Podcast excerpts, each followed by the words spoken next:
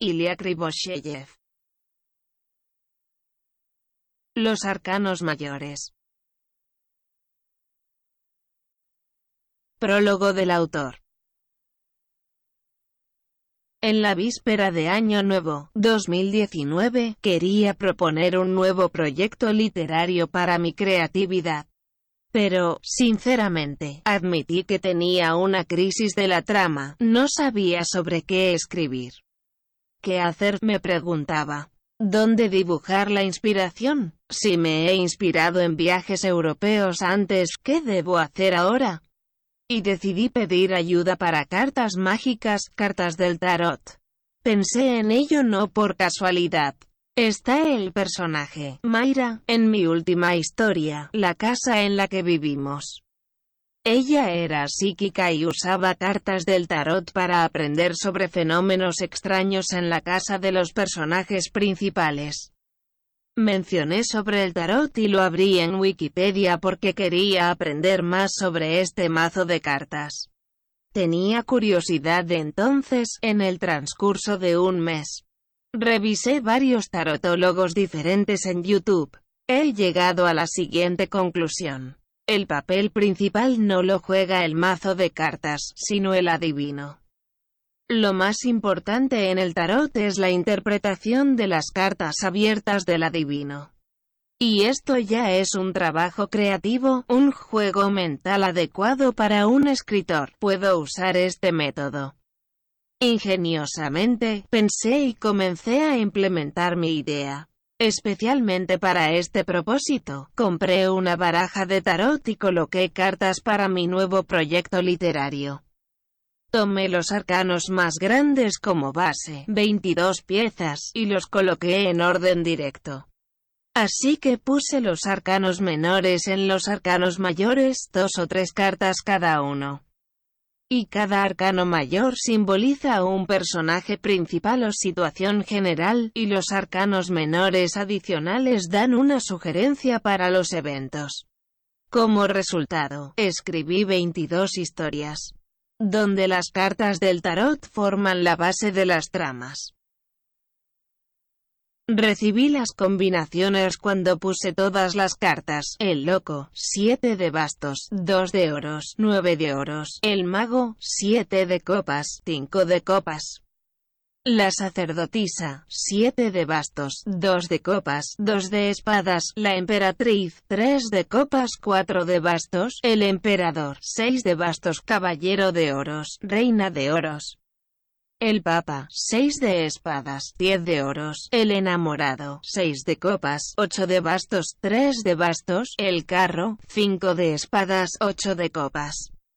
La fuerza, 10 de bastos, as de espadas, 8 de espadas, el ermitaño, 10 de copas, as de bastos, la rueda de la fortuna, sota de bastos, 6 de oros, 2 de bastos.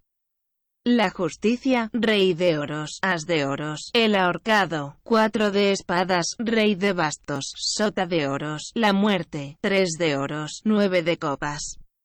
La templanza, reina de bastos, caballero de espadas, cinco de bastos, el diablo, caballero de bastos, rey de espadas, la torre, rey de copas, diez de espadas, cuatro de copas.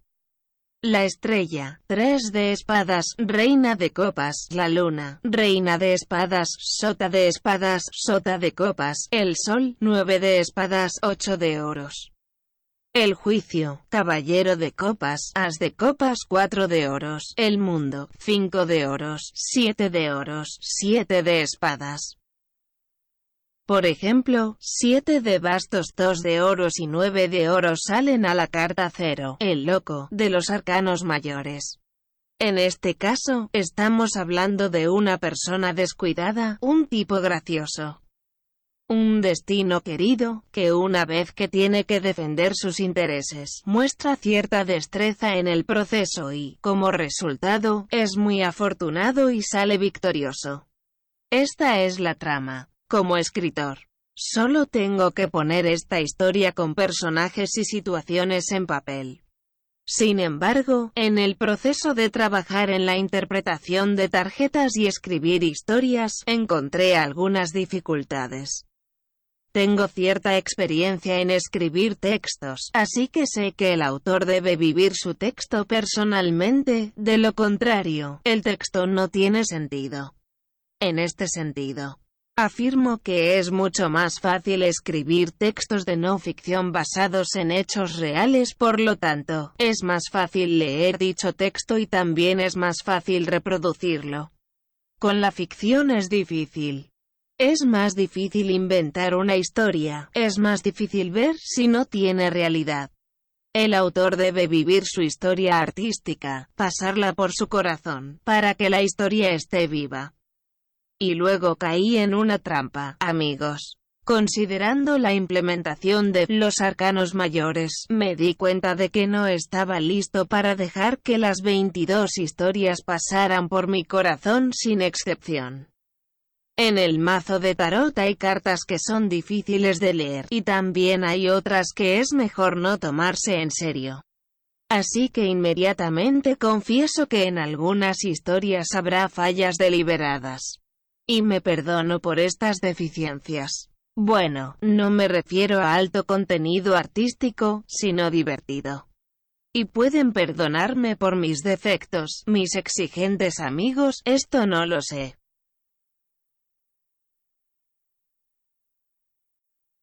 El loco. Estepa era una persona gloriosa. Sus amigos lo amaban por su disposición alegre y espontaneidad. Estepa vivía con su padre en un amplio y espacioso apartamento de tres habitaciones en el distrito Akademichesky de Moscú. Su madre murió de insuficiencia cardíaca cuando él tenía cinco años.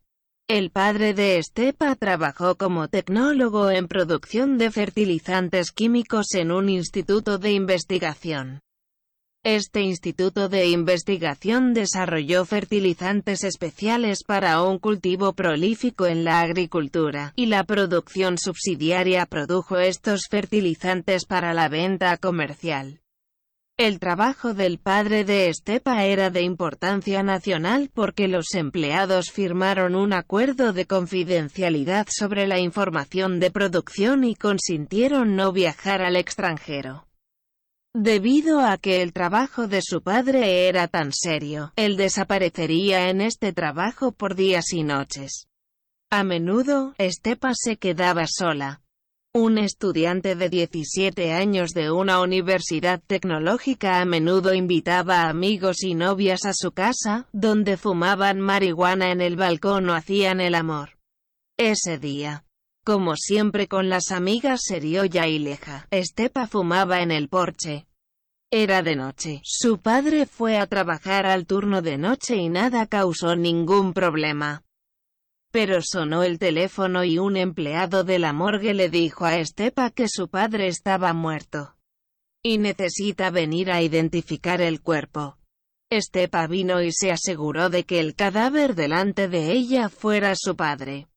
Resultó que algún tipo de automóvil lo golpeó y desapareció de la escena del crimen. Al día siguiente, tía Valia fue a la casa de Estepa. Tía Valia era la hermana de su madre y también trabajaba en la misma fábrica que su padre. Lo que le pasó a tu padre no es un accidente. Dijo tía Valia, fue eliminado porque sabía mucho. Y eso da miedo porque no pensé que pudieran matar. ¿De quién tú estás hablando? Preguntó Estepa. Sobre otro tecnólogo de producción y su equipo. Su nombre es Anton. Su padre recientemente me dijo que descubrió rarezas con la eliminación del uranio. Comenzó a descubrir y descubrió documentos sobre la venta y entrega de uranio desactivado en Kazajistán, firmado por Anton. Tu padre me dijo que demandaría a Anton y sus cómplices por robo y venta ilegal de uranio, pero, como ves, no tuvo tiempo. Fue asesinado.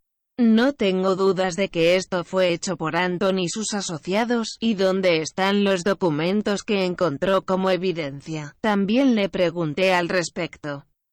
Me dijo que se escondió en un lugar seguro de su casa.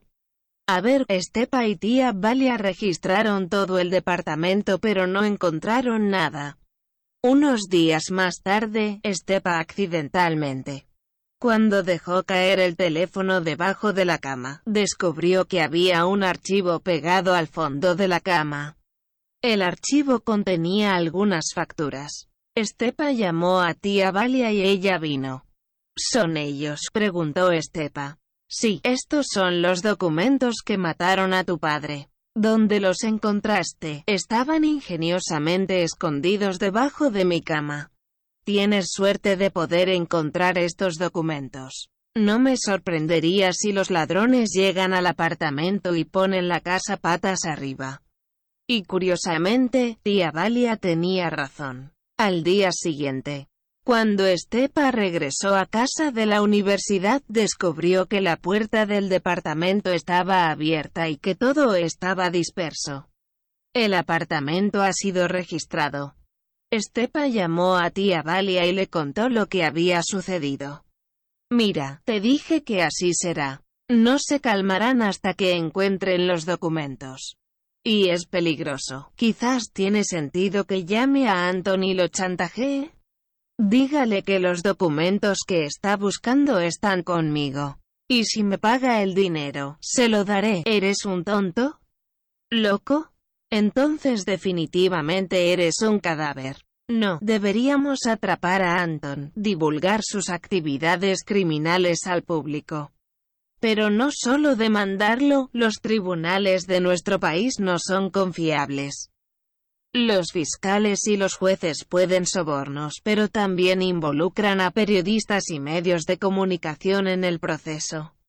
Y solo entonces hay esperanza de que Anton sea castigado. Y que usted esté relativamente seguro. Actuaremos de la siguiente manera.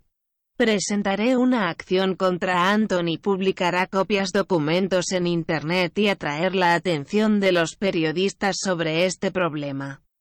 Estepa hizo lo que tía Valia le dijo. Además, filmó un video en el que habló sobre el Instituto de Investigación cerrado de su padre, el asesinato de su padre y la venta ilegal de uranio.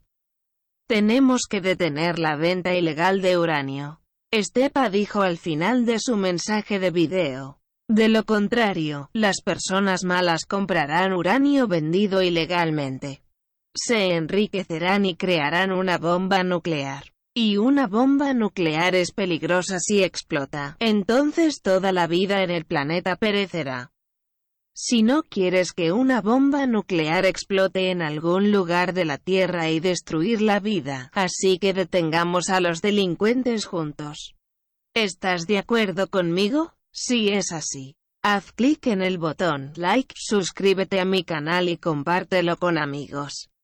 Este video fue publicado en YouTube y ha acumulado un millón de visitas. Así Estepa logró el resultado deseado provocó una protesta pública y llamó la atención de los medios sobre el problema. El resultado de esta historia fue el siguiente. Anton se escondió en una dirección desconocida.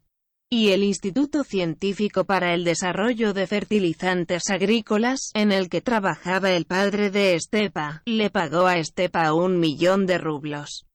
Había dos razones para este pago. Primero, el Instituto de Investigación proporcionó asistencia financiera al niño en caso de pérdida del padre. En segundo lugar, el Instituto de Investigación agradeció a Estepa por su ayuda para resolver el crimen a escala global.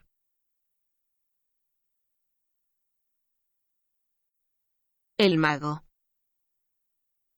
¿Quiénes son los héroes de nuestro tiempo? Tío Peter preguntó. Yo no sé, Alex respondió. ¿Y quién? ¿Blogueros de internet? ¿En serio? Créeme, es verdad. Todavía no se nota mucho. Pero pronto, dentro de unos años verás que tenía razón. El tío Peter era una figura autoritaria y significativa para Alex, por lo que Alex siempre escuchaba su opinión. Cuando era niño, Mamá le dijo a Alex, escucha al tío Peter, no aconsejará cosas malas. Y Alex escuchó. El tío Peter trabajó como psicólogo y neurolingüista en el Pentágono. Siempre tenía mucho trabajo. por lo que rara vez venía a Los Ángeles para visitar los Mitch Chase, su hermana y sobrino Alex. Y cuando la madre de Alex murió, el tío Peter dejó de venir por completo.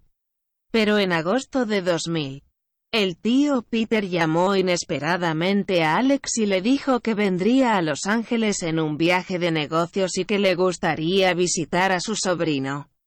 Alex recibió con gusto a su tío en casa. En la Edad Media, los clérigos eran tales héroes, continuó el tío Peter. En el Renacimiento, estos eran científicos y artistas. En la segunda mitad del siglo XIX y la primera mitad del siglo XX, estos eran escritores. En la segunda mitad del siglo XX, eran figuras de televisión. Y ahora, en el nuevo milenio, las cifras de Internet atraerán la atención de las personas hacia sí mismas. Por ejemplo, eres periodista. Por cierto, estoy muy feliz de que hayas elegido esta profesión. En el futuro puede ser útil para usted. ¿Y tú como periodista? Deberías comprender lo que quiero decir con héroes de nuestro tiempo. Estos son líderes intelectuales que pueden influir en la conciencia de las personas. Son capaces de atraer a las personas hacia sí mismas y acumular sus energías a su alrededor. Son como magos guiando a los seguidores. Y estas personas siempre lo han sido. Por ejemplo, Moisés, el profeta bíblico. ¿Y por qué siempre han estado? Debido a que estos héroes son necesarios para las personas, las personas deben seguir a alguien y ser como alguien más. Si no hay tales héroes en ciertos periodos de tiempo, entonces el caos y la guerra comenzarán un derramamiento de sangre cruel. Pero existe un peligro para los héroes mismos. Este peligro fue bien descrito en la historia, La vieja Izergil, del famoso escritor ruso Máximo Gorky. Su héroe, Danko, quería ayudar a personas como Prometeo a llevar fuego. Danko sacó su corazón ardiente de su pecho para iluminar el camino para las personas a través del bosque impenetrable y los llevó a tierras fértiles. Pero la gente fue desagradecida e inmediatamente se olvidó del noble Danko en la hermosa tierra, y entonces el corazón de Danko se apagó.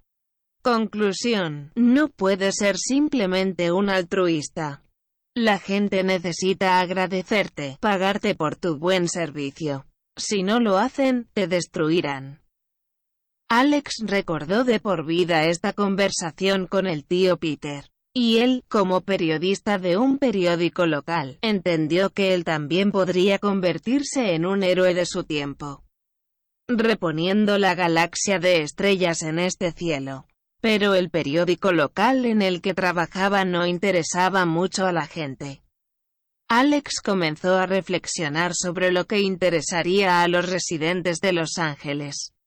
Cómo llamar su atención y luego escribió un artículo para la comunidad de habitantes preocupados de nuestra ciudad en el sitio web de Life Journal, en el que escribió que una fuente anónima dijo que Bayona Creek probablemente estaba contaminada. Bayona Creek está contaminado por una fuga de cromo de una planta de energía que sirve a la Pacific Oil Company. Alex recurrió al servicio ambiental de la ciudad para verificar la contaminación del arroyo. Se le informó que recientemente se realizó un análisis de flujo químico y no se detectó contaminación del agua. Y que un análisis prematuro y repetido solo es posible si se proporcionan los hechos que confirman la contaminación. Alex estaba preocupado por este problema porque el cromo es peligroso para los humanos, causa cáncer. Alex pidió a los residentes que recaudaran fondos para un análisis químico independiente en nombre de los ciudadanos para realizar esfuerzos conjuntos. El artículo de Alex entusiasmó a la gente. Bueno, el ambiente está por encima de todo y la gente del pueblo ayudó a Alex a recaudar la cantidad necesaria para un análisis de agua independiente en Bayona Creek. Y muchas personas se suscribieron al perfil de Alex en el Live Journal para hacer un seguimiento de las actualizaciones de su feed, donde periódicamente informaba a las personas sobre su trabajo. Según los resultados, resultó que el flujo no está realmente contaminado. No se detectó cromo en el agua. Mantén la calma y exhala. Pero esta historia se volvió muy importante para Alex Mitchell porque ahora no solo era periodista sino también una figura pública. El siguiente fue Facebook. En Facebook, Alex ya tenía muchos suscriptores. Algunas personas estaban realmente interesadas en su opinión sobre ciertos temas. En este punto, algunos políticos se interesaron en Alex y periódicamente ordenaron y compraron anuncios en su blog la mayoría de las veces antes de las elecciones. Y luego llegó la era de Instagram, que decepcionó a Alex. Alex está acostumbrado a trabajar en el género epistolar. E Instagram ha matado este género en las redes sociales. Ahora todos estaban interesados en fotos hermosas, fotos hermosas, personas hermosas, ropa hermosa y artículos para el hogar hermosos. Y luego Alex se dio cuenta de que estaba cansado de las redes sociales, ya no estaba interesado en él, y dejó de contar suscriptores. En el periodo en que YouTube se hizo popular. Ni siquiera comenzó su propio canal. Ya no quería ser un héroe de las redes sociales, recogiendo una gran cantidad de visitas. No, por supuesto, continuó liderando sus redes sociales pero ya automáticamente, sin entusiasmo, entonces no puedes ser un mago todo el tiempo. Esta es una disposición temporal. Mi tiempo se acabó, se dijo a Alex. El periódico local, donde trabajaba Alex, estaba cerrado y sin trabajo.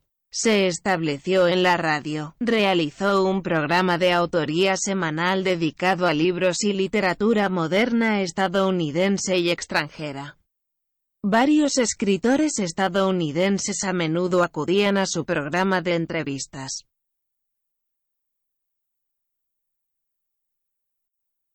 La sacerdotisa Vika Safirova en su infancia no era una belleza, sino una niña buena y obediente.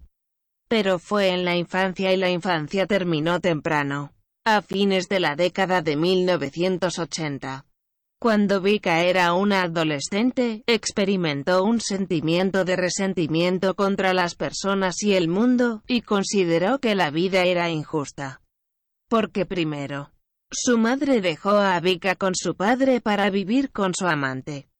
Su padre bebió vodka, se hizo alcohólico y no trabajó. A veces trabajaba como portero para ganar dinero con vodka y comida. En segundo lugar, Vika no tenía amigos en la escuela. Sus compañeros de clase se reían de ella porque no era una niña bonita, estudiaba bien y no conocía a los niños. Pero lo más ofensivo fue el hecho de que la llamaban una chica ragamuffin. Vika, con su padre, vivía mal y su padre no le compró a Vika ropa y cosméticos nuevos y hermosos mientras sus compañeros de clase solían ir a la escuela con ropa nueva y brillaban. Y Vika se sintió como una rata gris y una persona debilitada. ¿Por qué todo es posible para mis compañeros de clase? Ropa nueva, buenos zapatos, cosméticos, amor, besos en el patio de la escuela, pero nada para mí. ¿Por qué soy peor? Yo también quiero eso, Vika lo resentía. Vika decidió que ya no podía ser una niña buena y obediente. Se dio cuenta de que solo una persona descarada y alegre puede obtener algo de la vida. Una persona debe quitarle su felicidad con sus dientes y colmillos. Y Vika comenzó a comportarse con más confianza, más insolentemente. No, sus compañeros de clase no la querían por esto. Pero Vika ya no estaba interesada. Ahora le gustaba ser una chica segura de sí misma que sabía lo que valía. Después de dejar la escuela, decidió ir a Moscú para ingresar a la Universidad de Drama. Ella realmente quería ser actriz. pero desafortunadamente, no fue aceptada en la Universidad de Drama. El comité de examen le explicó a Vika que debería trabajar en su gracia. Porque para la actriz tiene un paso torpe, y ella también debería trabajar en dicción, y solo entonces podrá volver a la universidad al año siguiente. Esta fue una explicación oficial. Extraoficialmente, en el vestíbulo de la universidad, la secretaria del comité de admisiones le dijo a Vika que podía sobornar al comité de admisiones y pasar el elenco. Pero Vika no tenía dinero, por lo que no podía dar un soborno. Naturalmente, Vika creía que fue tratada injustamente y se ofendió con los profesores de la Universidad de Teatro. Pero ella no quería irse de Moscú, se quedó. ¿Por qué debería irme a casa? pensó Vika.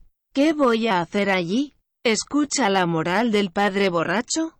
No yo no quiero. Me quedaré en Moscú. Encontraré un trabajo. Y en un año volveré a la Universidad de Teatro. A diferencia de los examinadores, Vika gastó el último dinero en alquilar una habitación en un apartamento de dos habitaciones en un edificio de varios pisos en el suroeste de Moscú. Su vecina se llamaba Svetlana. Y resultó que Svetlana era una prostituta. Vika descubrió esto el primer día en su nuevo departamento. Por la noche. Cuando Vika estaba sentada en su habitación y leía un libro, escuchó que su vecina Svetlana entró al departamento con un hombre. Casi toda la noche tuvieron sexo muy fuerte, y Vika no pudo dormir.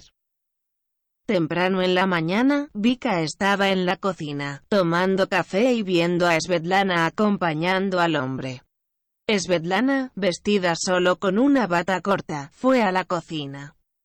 Encendió un cigarrillo y encendió la luz. Cuando vio a Vika, gritó, «Oh, lo siento», dijo Svetlana, «no esperaba verte aquí». ¿Está bien fumar aquí en la cocina? Está bien, te llamas Vika. Sí, el dueño del departamento me habló de ti, pero pensé que vendrías mañana. Escucha, Vika, sírveme un poco de café, por favor.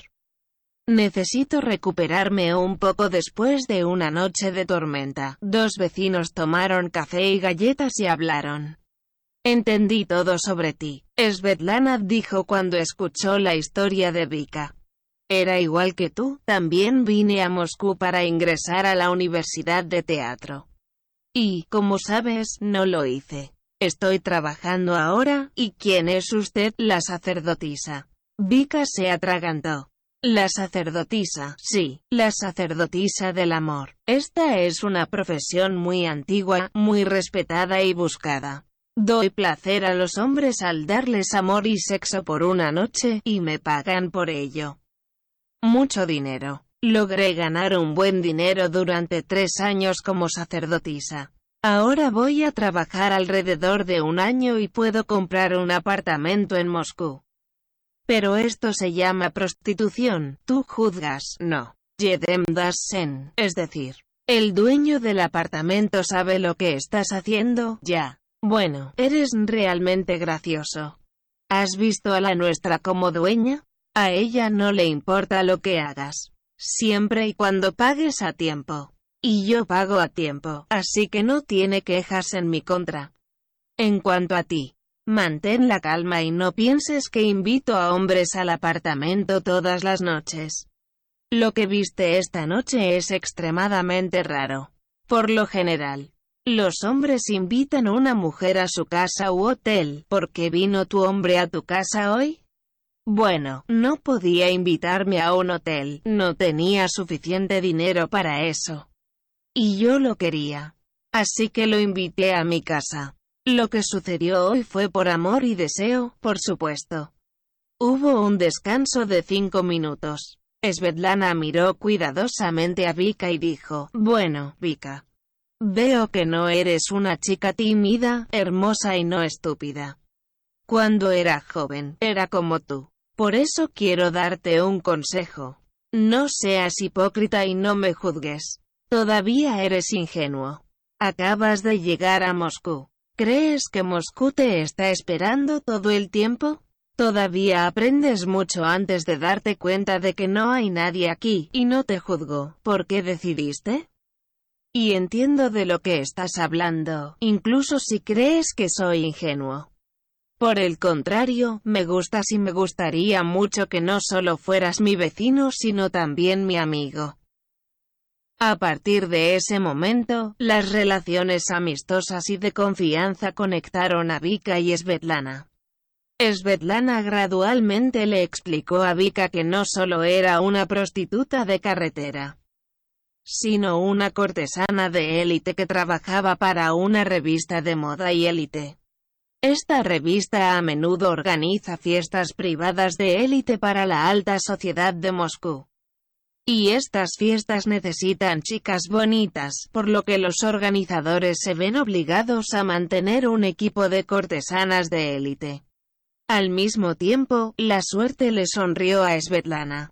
Ella pudo elevarse a la posición deseada, la belleza de un club cerrado.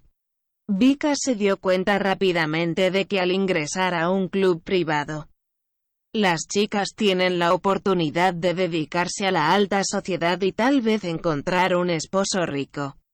Pronto, Vika comenzó a pedirle a Svetlana que la ayudara a ingresar a un club privado y que le enseñara los conceptos básicos de la profesión. Svetlana ha aceptado convertirse en mentor de su nuevo vecino y amigo.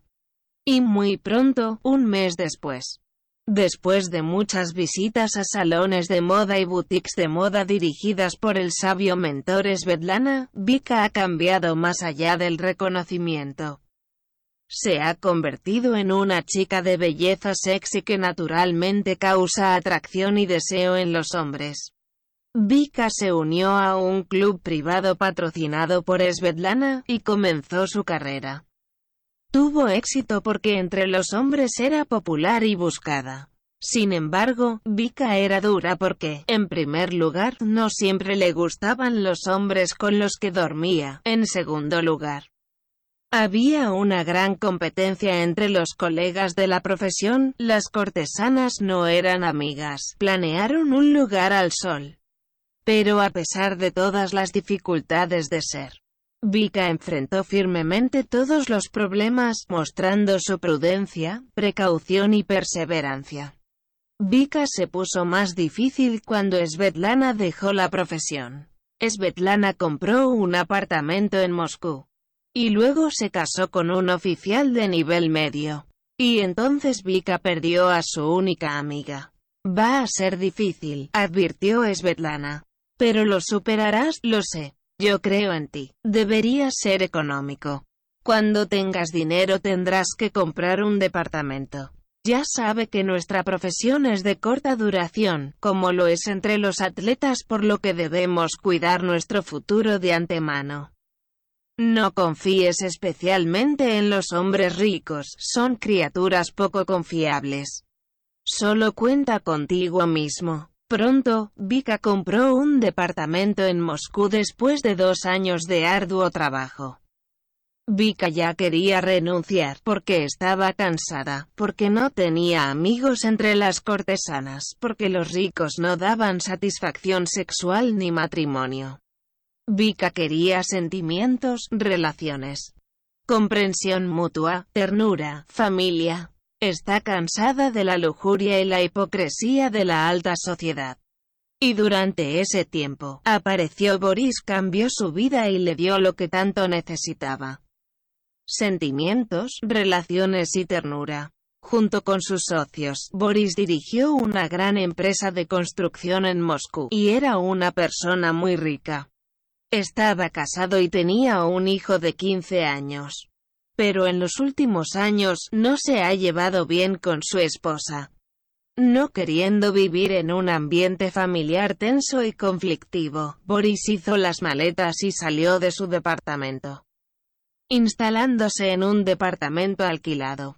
Una vez que su amigo y socio comercial lo hayan invitado a relajarse, distraerse de los problemas familiares y asistir a una fiesta privada.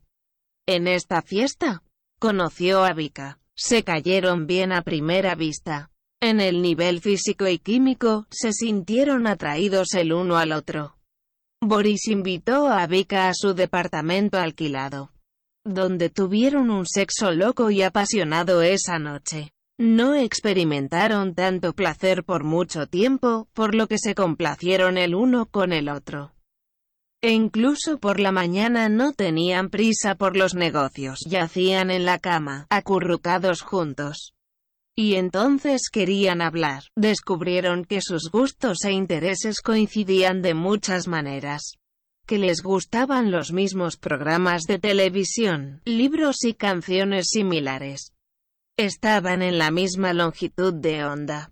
Vika dijo que quiere cambiar su profesión, entrenar y vivir una vida familiar. Y Boris habló sobre su situación. Sabes, incluso me divorciaría ahora, porque no puedo ver a esta mujer histérica, mi esposa desagradecida. Y me casaría contigo. Pero no puedo hacerlo ahora.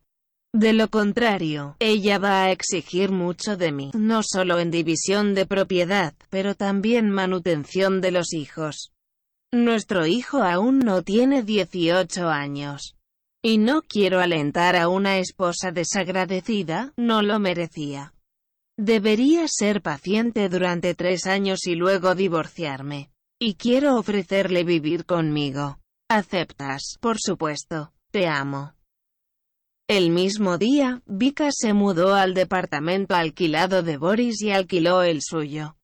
Un mes después, Boris compró un apartamento de dos habitaciones, y ahora vivían en su propiedad, como una pareja real.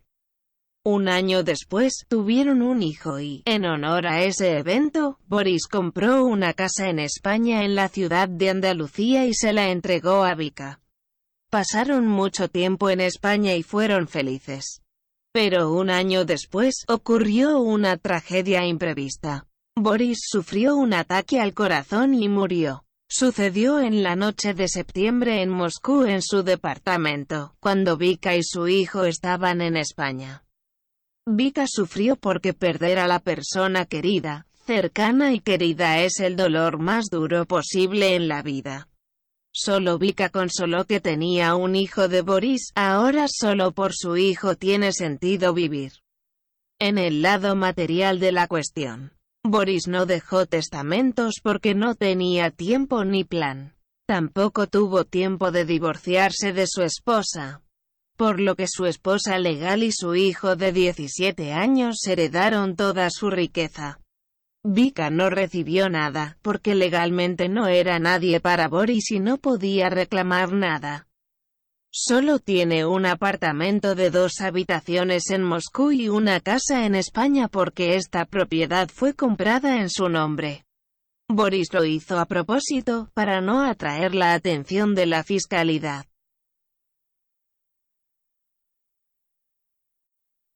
La emperatriz Regina Eduardovna Ostrovskaya no era una mujer simple, pero la historia de su vida es la historia femenina más simple y común.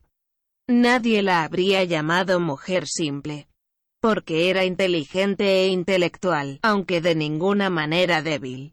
Trabajó como pediatra en una clínica infantil. Todos los días, cuando conocía al próximo hijo que venía a verla con sus padres al consultorio del médico, su corazón estaba lleno de alegría y dolor. Esta alegría, porque amaba a los niños, y este dolor, porque no tenía hijos. Hace 20 años podía tener un hijo cuando se casó con su esposo Igor, pero desafortunadamente ha perdido un hijo y no ha podido concebir desde entonces. Ella realmente quería dar a luz, pero el destino fue desfavorable y no dio hijos. Igor no culpó a su esposa por no tener hijos. Pero el hecho de que no estuvieran juntos eventualmente separó a los cónyuges el uno del otro. Igor se sumergió por completo en su trabajo y Regina se sumergió en el de ella. Igor trabajó como ingeniero jefe en una planta química para la producción de pinturas y barnices. En el trabajo, conoció a una joven técnica del laboratorio, Katia, y se interesó en ella. especialmente porque ella respondió con simpatía mutua. Igor y Katia fueron amantes durante muchos años, se conocieron en el departamento de Katia. Con el tiempo, Igor se acostumbró a vivir una doble vida en dos familias, y eso fue perfecto para él. Regina no sabía sobre la otra esposa de Igor, y esa circunstancia comenzó a molestar a Katia. Más bien, Katia quería que Regina descubriera la verdad y se divorciara de su esposo. Incluso comenzó a contarles a todos sobre su relación secreta con Igor.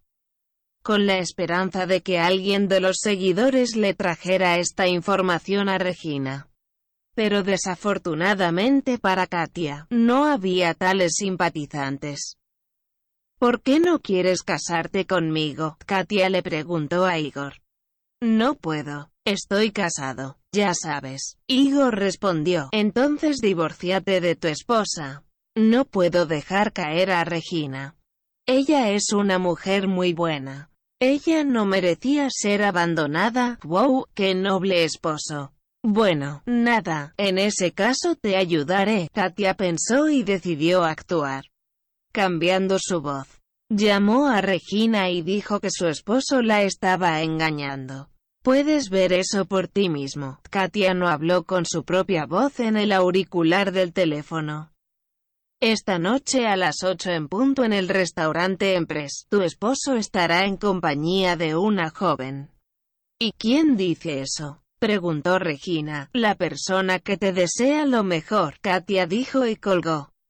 Regina tenía curiosidad y, sin decirle nada a nadie, llegó a las ocho en punto al restaurante, la emperatriz, y vio con sus propios ojos que Igor estaba en el restaurante con una hermosa joven sosteniendo su mano, la abrazó y la besó. A las diez de la noche, Igor regresó a su casa y se sorprendió al descubrir que Regina estaba despierta y esperándolo. Regina inmediatamente le dijo a Igor que sabía dónde estaba. Porque lo vio en un restaurante con otra mujer y le pidió explicaciones. Igor suspiró profundamente pero no mintió. Honestamente admitió la traición y dijo la verdad sobre Katia. Regina guardó silencio al principio y luego hizo una rabieta. Entre los cónyuges rompieron una pelea tan fuerte que nunca había sucedido en sus vidas. Se contaron sobre el dolor, sobre lo que habían guardado silencio durante muchos años. Se acusaron mutuamente de todos los pecados de ingratitud, antipatía, frialdad e indiferencia. Sal de aquí de inmediato, Regina le gritó a Igor. Con mucho gusto. Lo he soñado por muchos años, Igor respondió y cerró la puerta detrás de él. Regina sollozó toda la noche y no durmió. Al día siguiente fue a trabajar pero no pudo trabajar. Sintió que su corazón estaba roto, se sintió mal y sufriendo. Unos días después, sentada en su casa en la cama, Regina pensó, ¿Por qué debería sufrir? ¿Por qué no sufre este idiota?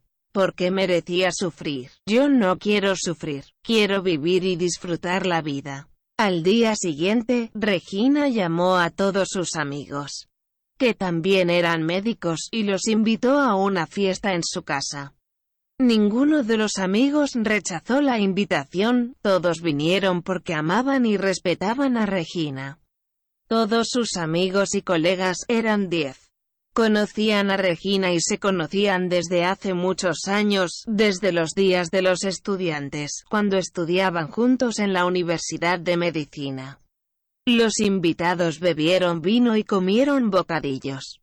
Mis amigos, Regina se dirigió a sus colegas. Te agradezco por venir, es muy importante para mí. Ahora en mi vida no es el momento más agradable, me divorciaré de mi esposo. Aprendí que me estaba engañando.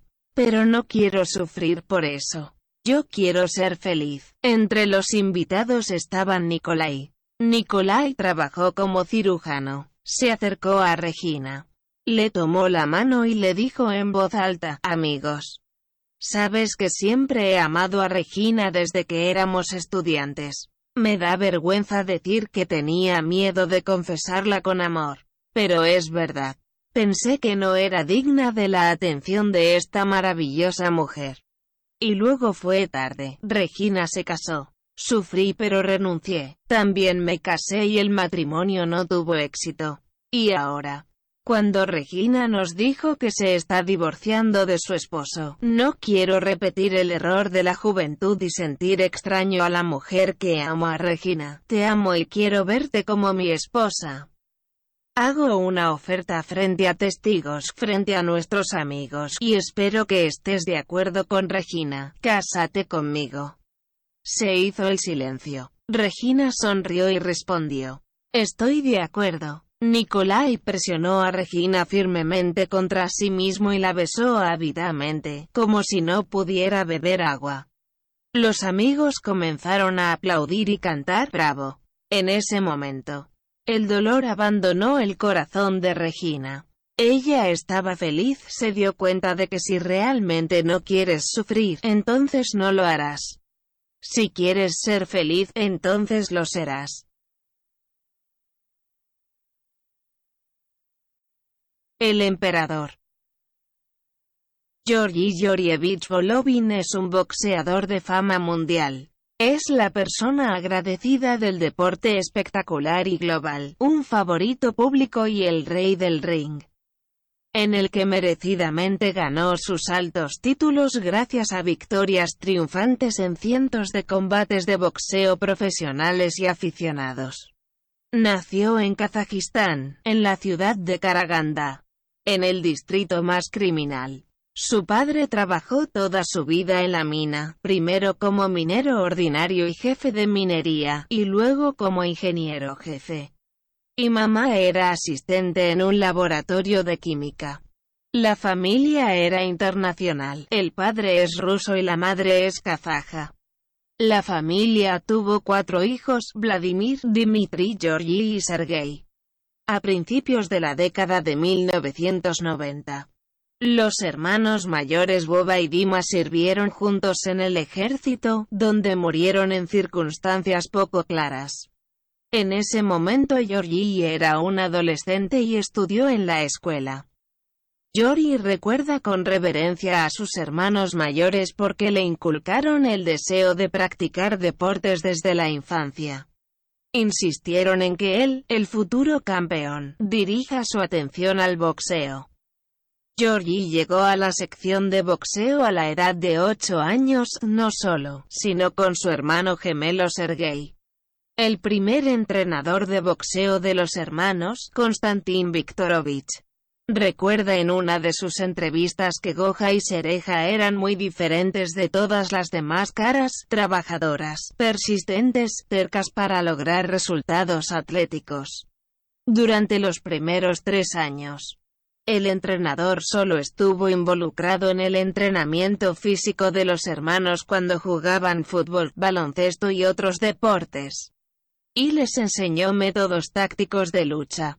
Tres años después, cuando los niños crecieron, Konstantin Viktorovich decidió que ya era posible para ellos abrir el acceso al anillo. La primera competencia de los hermanos tuvo lugar en el Campeonato Juvenil de Kazajistán, donde demostraron todas sus habilidades y la posesión segura de la técnica de batalla. Todos los presentes en esa competencia se sorprendieron. El entrenador dice que cuando le preguntaron dónde encontró estas pepitas, él respondió en tono de broma, ¿dónde? ¿Dónde? En Caragonde. Y luego hubo victoria tras victoria. A la edad de 11 años, los hermanos mostraron excelentes resultados y ganaron el ring de lucha libre. Para entonces, ya podían derrotar a sus rivales mayores de 14 y 15 años. Pero los hermanos acordaron que nunca lucharían entre sí y desafiarían el campeonato entre ellos. Y siempre han seguido este acuerdo. Incluso cuando se ha decidido quién representará al país en la batalla del anillo olímpico de Atenas 2004. Sergei se negó a luchar por su hermano. Dándose cuenta de lo importante que es una carrera deportiva para Georgie, y rindiendo homenaje a sus éxitos y logros personales. Sí, los hermanos fueron muy amables y se apoyaron mutuamente. En 2004, la carrera deportiva de Sergei Golovin terminó, pero comenzó otra. Ahora Sergei Golovin es un respetado entrenador de boxeo de la República de Kazajistán. Después de los Juegos Olímpicos de 2004, la carrera deportiva de Georgi Golovin recién comienza. El debut profesional en el ring llegó en 2006 cuando las primeras ocho peleas fueron ganadas por él antes de lo previsto. Esto es seguido por una serie de victorias triunfantes de Golovin que lo convirtieron en lo que es hoy. Leyenda del boxeo. En 2016, Jory fue incluido en el libro Guinness como el campeón que rompió el récord de más knockouts en peleas entre los boxeadores de peso mediano. Fue reconocido como el campeón mundial en WBA 2010 a 2018, IBF 2015 a 2018, WBC 2016 a 2018, IBO 2011 a 2018, The Ring 2018 y en 2013 fue incluido en Gatti lista del canal de televisión estadounidense HBO. Durante su carrera profesional de 2006 a 2016, sostuvo 39 reuniones con los luchadores más fuertes del mundo de Francia, Alemania, Rusia, Brasil, Colombia, Panamá, Japón, Polonia, Estados Unidos, Gran Bretaña, Canadá y Ucrania y todas las reuniones terminaron con las victorias incondicionales de Golovin sin una sola derrota. Desafortunadamente, la vida no siempre sigue aumentando. Las caídas siguen después de los despegues. Y el primer fracaso profesional superó a Golovin en 2017 en el duelo con el ambicioso joven boxeador mexicano Raúl Savares. No, Georgi Golovin no perdió, la pelea terminó en empate. Pero al año siguiente, Savares exigió venganza contra Golovin, y ya en esta batalla Golovin fue derrotado, el primero en su carrera. Después de la derrota ante Raúl Savares, Georgi Golovin dio una gran entrevista en los medios y habló sobre el final de su carrera deportiva. No es demasiado joven para continuar la lucha por el título mundial. Ahora la mayor felicidad en la vida de Yori es pasar todo su tiempo libre con su familia. Junto con su esposa y sus dos hijos de 5 y 2 años, Georgie vive en Los Ángeles. Sin embargo, no considera que sea posible y razonable poner su vida familiar en exhibición pública por razones de que la familia es personal. Por lo tanto, ningún periodista fue admitido en la casa familiar de los Golovins. En Los Ángeles, Golovin abrió su escuela de deportes de boxeo, donde entrena a la joven generación de atletas. Se están llevando a cabo negociaciones con el presidente kazajo en persona para que Georgi Golovin organice la misma escuela deportiva o una red de escuelas deportivas en Kazajistán.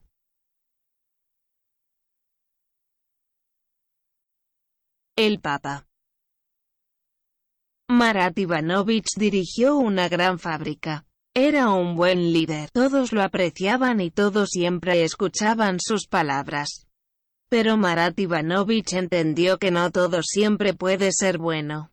A veces los trabajadores deben estar estresados para no relajarse. Y Marat Ivanovich creó artificialmente este estrés. Colegas, Marat Ivanovich preparó un discurso para la reunión general de la fábrica.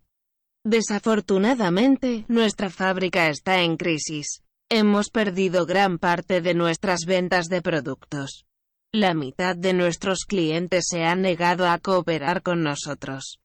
Nos esperan tiempos difíciles. Nos vemos obligados a reducir la cantidad de trabajo y reducir a la mitad los salarios de nuestros empleados. Después del discurso de Marat Ivanovich, la mitad de los empleados de la fábrica se rindieron. Pero Marat Ivanovich lo estaba esperando.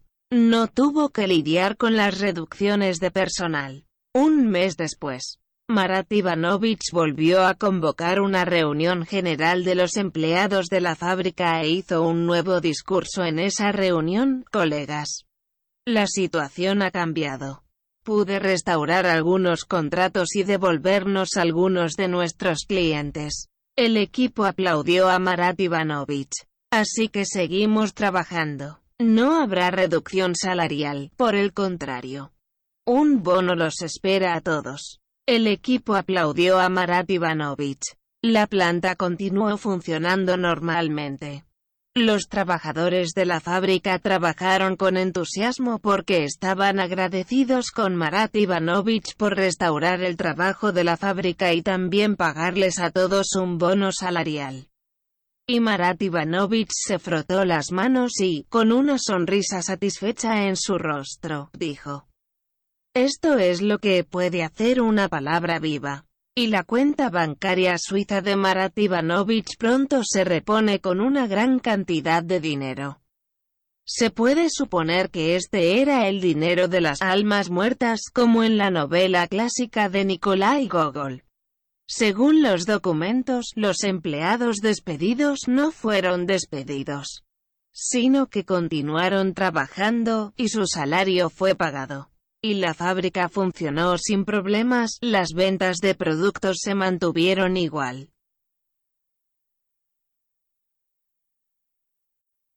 El enamorado.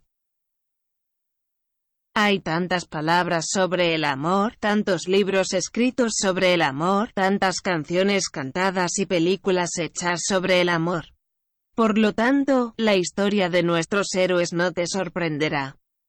Aunque no importa lo que pienses, lo que sienten nuestros héroes es importante. Nuestros héroes son personas comunes. Hay dos de ellos. Él es un hombre, ella es una mujer. Y se aman mucho. Apasionadamente, libremente. Simplemente se sienten uno al lado del otro. Por lo tanto, siempre quieren estar cerca, cuentan cada minuto antes de la reunión. Tienen el mayor placer y satisfacción cuando se tocan, cuando se abrazan y besan. En estos momentos de felicidad, no necesitan a nadie. Ya no están interesados en nada, solo en el ser querido. Saben que sus sentimientos son sinceros, vívidos y sin igual para nada. A veces piensan que es un amor que nunca antes habían tenido, porque antes nunca habían visto algo así en ninguna película. Nunca habían escuchado en ninguna canción, nunca habían leído en ningún libro. Muy pronto nuestros héroes se casarán y criarán una familia fuerte. Ellos decidieron eso, y nadie puede detenerlos, disuadirlos o interferir. Pero algunos intentan hacer eso. Los familiares y amigos de nuestros héroes dicen, ¿dónde tienes tanta prisa? Primero se conocerían mejor y luego se casarían. Gente estúpida, no entienden nada. Nuestros héroes se conocían bien para comprender que fueron creados el uno para el otro. Estaban destinados a estar juntos. Sí, saben que las dificultades y las pruebas les esperan, pero superarán todo, cualquier dificultad y prueba, porque el amor es capaz de todo. Juntos se enfrentan a las dificultades que son mucho más fáciles que por separado. O, les espera una vida maravillosa, tienen tantos planes, tantas esperanzas. ¿Qué decir? Amor es amor. Nuestros héroes tienen mucha suerte. Todos tendrían el tipo de amor que tienen.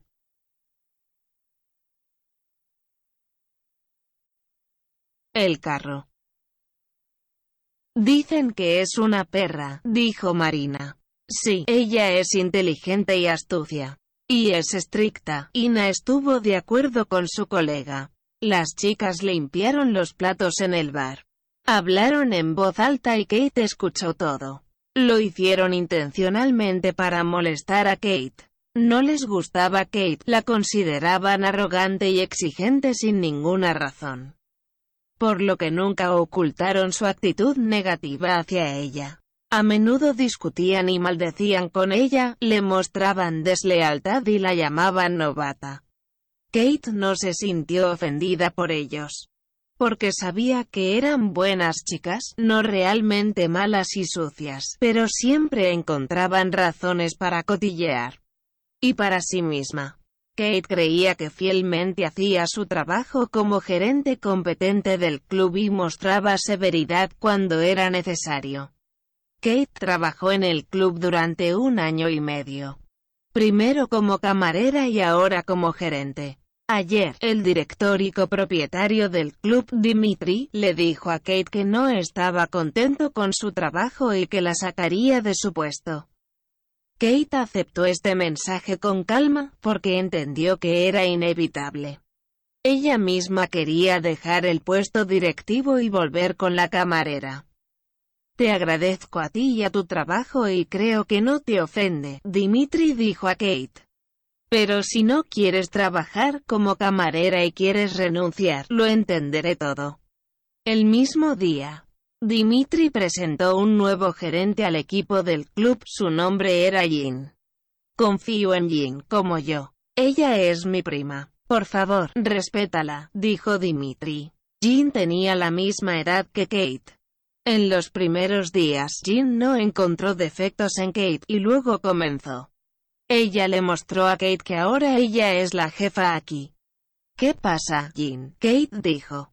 ¿Por qué constantemente haces reclamos infundados por mí? ¿Crees eso? Claro. Tratas sistemáticamente de volverme loco. Aunque no hice nada malo por ti. ¿Quieres la verdad? Me cabreas. Eres un advenedizo y, además, mi predecesor. Y no dejaré que me enseñes cómo trabajar. Créeme, no soy una chica estúpida y tengo educación superior. Así que las reglas en este club las instalaré sin su participación, y estoy en contra, sí. Lo descubrí. Me familiaricé con las políticas que seguiste antes que yo aquí. Y me di cuenta de que nos contradecimos. ¿De qué estás hablando, Jim? ¿Qué tipo de política? Simplemente trabajé, cumplí con mis responsabilidades laborales. Y creo que trabajé bien. No me avergüenzo. Y también tengo un título universitario. En ese caso, debes entender todo perfectamente, y no necesitas explicar nada. Te insinúo que ahora eres superfluo aquí. ¿Entiendes? Entiendo. Y estoy listo para irme ahora, eres libre.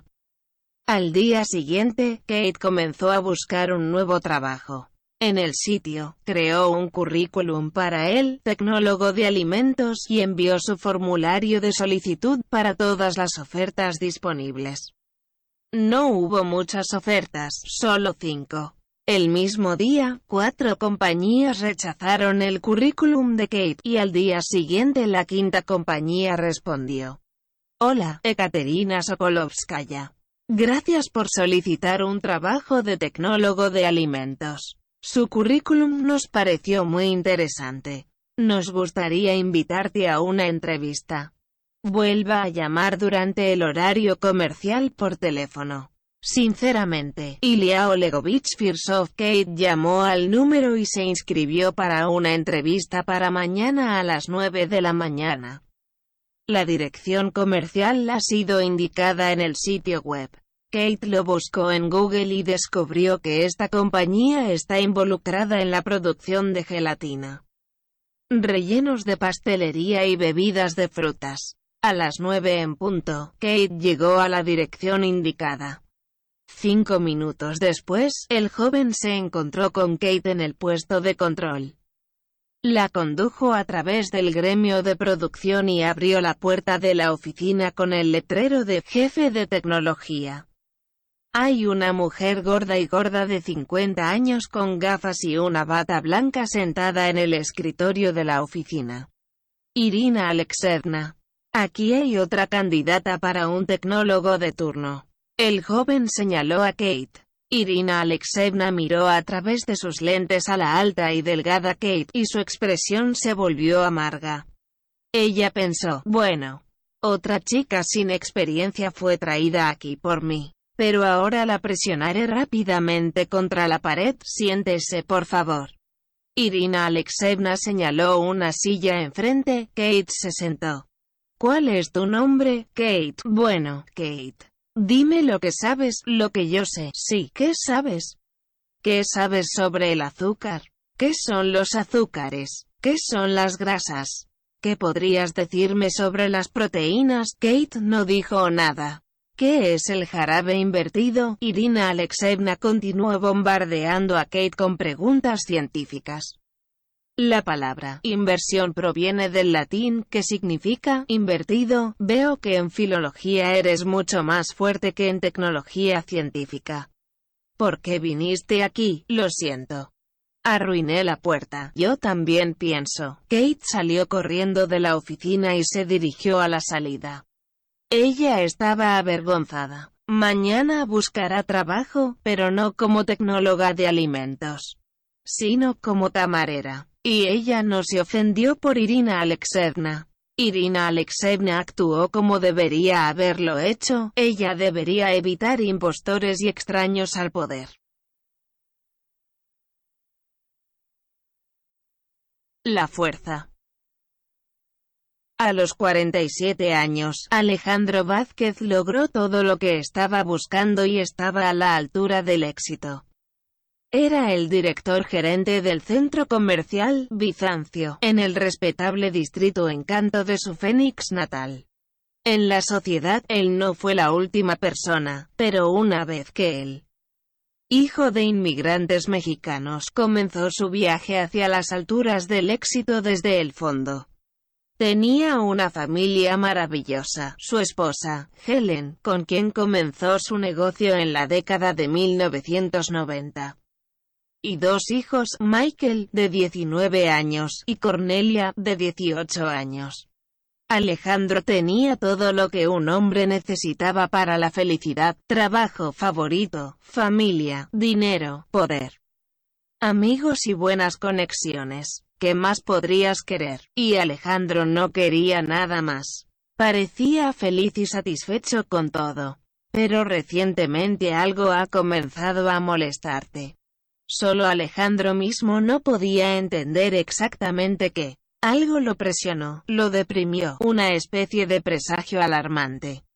En primer lugar, los asuntos de su centro comercial, Bizancio, no fueron tan buenos como podrían parecer a primera vista. Bizancio sufrió más pérdidas cada año y, para mantenerse a flote, Alejandro se vio obligado a pedir préstamos a los bancos, y la deuda comenzó a crecer gradualmente. Segundo, no todo salió bien en la familia. Con su esposa, Helen, él era menos ahora. Su relación se enfrió un poco y perdió su antigua pasión, amor y comprensión mutua, y adquirió un carácter cotidiano. A los niños tampoco les gustaba mucho, y para ellos estaba preocupado. No. Alejandro no tuvo problemas con Michael. Michael, que estaba en la universidad, era un gran chico guapo, un atleta, y Alejandro estaba orgulloso de su hijo. Pero intuitivamente, entendió que Michael realmente no lo amaba ni lo respetaba. Mantiene buenas y amigables relaciones con su padre porque es un profesional y quiere asumir rápidamente la presidencia de su padre. Las relaciones con Cornelia fueron diferentes. Alejandro la quería mucho, pero su hija a menudo lo molestaba. Parecía estar fuera de este mundo. No le interesaban los asuntos familiares y los negocios, no le interesaban los niños y no tenía amigos. Era una niña bonita, pero no mostró su feminidad en absoluto. No vestía moda. No usaba maquillaje, pero vestía una especie de suéter gris o negro con jeans. Ella solo estaba interesada en el estudio, los libros, la música y el arte.